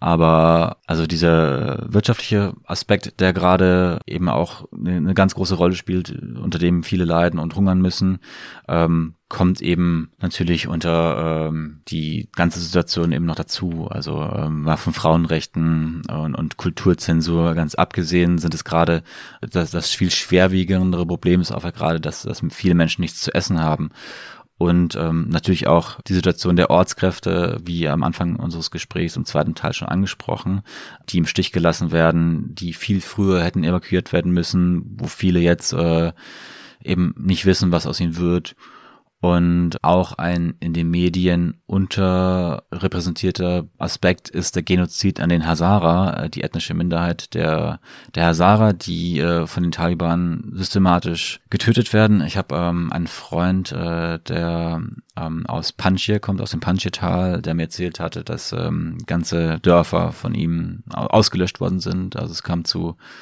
Tötungen ähm, in, im Bereich von Hunderten von Menschen. Mhm. Ähm, und dadurch, dass er auch kein Journalist wirklich dorthin kann, ist es äh, sehr unterrepräsentiert in den Medien. Lange Zeit galt Panjshir noch so als das die letzte Bastion, also als die Taliban zwischen 96 und 2001 an der Macht waren, war quasi ganz Afghanistan unter der Regierung der Taliban, außer Panjshir. Die hatten äh, noch Widerstand geleistet. Das ist das Tal, was ähm, unter Ahmad Shah, Mas äh, Ahmad Shah Massoud stand, also den äh, Mujahideen-Führer, von dem ich auch äh, gesprochen hatte. Und äh, ja, jetzt äh, ist auch Panjshir gefallen, äh, was was lange Zeit noch so ein, so ein Hoffnungsträger war, so ein letzter, dass dies nicht noch, noch vielleicht irgendwie ähm, schaffen können, Widerstand zu leisten, aber Jetzt ist auch diese Hoffnung weg. Und Ahmad Shah Massoud übrigens wurde am 7. September 2001 von äh, Al-Qaida umgebracht, also äh, vier Tage vor dem 11. September weil er eben auch als, als, als Feind von Al-Qaida und den Taliban galt. Na, jetzt ist auch diese Bastion gefallen und es sieht äh, sehr düster aus um das Land. Ja. Glaubst du, die internationale Staatengemeinschaft sollte die Taliban als reguläre, als rechtmäßige Regierung anerkennen, um zum Beispiel gegebenenfalls leichter Zugang zum Land zu erlangen, um humanitäre Hilfe zu leisten. Du hast ja gerade ausgeführt, wie äh, dramatisch die Lage ist, was zum Beispiel die Nahrungsmittelversorgung anbetrifft. Ich denke, dass man auch humanitäre Hilfe leisten kann, ohne die Regierung anzuerkennen. Also das wird ja auch schon äh, zum Teil getan die Gelder der Regierung, die äh, hauptsächlich in den Staaten, in New York, auf Banken äh, ruht und auch, ich glaube, oft äh, zum Teil auch äh, bei der Deutschen Bank in, in, in Deutschland, sind Gelder eingefroren und man sollte diese Regierung auf gar keinen Fall anerkennen, weil mhm. sonst müsste man, glaube ich, auch diese Gelder eben freigeben und mhm. ähm, es äh, sollte es sollten trotzdem noch Hilfsgüter eben in das Land gelangen. Das ähm, kann man ja ähm, auch, auch machen, wenn die Regierung eben nicht anerkannt wird. Es, also äh, man kann auf gar keinen Fall diese äh, Taten legitimieren. Also es würde ja eine Art Freifahrtsschein geben, ihre Scharia noch härter durchzusetzen. Und aktuell versuchen die Taliban auch sehr medienaffin PR zu betreiben und sich eben als die Taliban 2.0 darzustellen. Ja, mit einem etwas freundlicheren Gesicht als vor 20 Jahren, 25 Jahren. Es ist manchmal unerträglich, äh, wenn man Berichte sieht, gerade von Al Jazeera zum Beispiel, die ja aus Katar kommen und Katar unterstützt auch indirekt die Taliban, die dann äh, sagen, oh, die Taliban äh, machen Selfies mit uns und äh, sie sie stehen am Checkpoint und lächeln und äh, also das ist natürlich alles nur äh, ja PR und Fassade und die eigentlichen Verbrechen, äh, wenn von Tür zu Tür gegangen wird, um zu schauen, wer hat mit den westlichen Truppen zusammengearbeitet oder wer entspricht nicht den äh, Glaubenssätzen der Taliban, die passieren nachts. Und äh, von denen bekommt man dann ähm, ja auch nicht immer was mit eben. Also für mich auf, auf jeden Fall ein, ein, ein Regime, was auf gar keinen Fall Anerkennung äh, verdient hat und äh, bekommen sollte. Ja, ich fürchte, von dem, was wirklich dort vorgeht, bekommen wir in der Tat verhältnismäßig wenig mit. Das ist so. Deswegen ähm, danke ich dir umso mehr, dass du uns heute dabei geholfen hast, zumindest nochmal etwas mehr mitzubekommen und vielleicht auch noch etwas besser zu verstehen, wie wir an den Punkt gelangt sind, geraten sind, an dem wir uns heute befinden. Ähm, dafür möchte ich dir herzlich danken, lieber Samuel. Vielen, vielen Dank sehr gerne. Also ich habe bestimmt nicht alle Aspekte beleuchten können, aber ich kann auch nur empfehlen, ähm, sich weiterhin zu informieren, auch gerne das Buch von Emman Ferros zu lesen, Der längste Krieg. Und die Arte-Doku Afghanistan, das verwundete Land, ist auch sehr zu empfehlen. Und ja, ich danke, bedanke mich auch für das Gespräch, Erik, und vielleicht ja bis zum nächsten Mal. Alles klar, vielen, vielen Dank. Mach's gut. Bis dann. Mach's gut. Ciao. Ja, tschüss.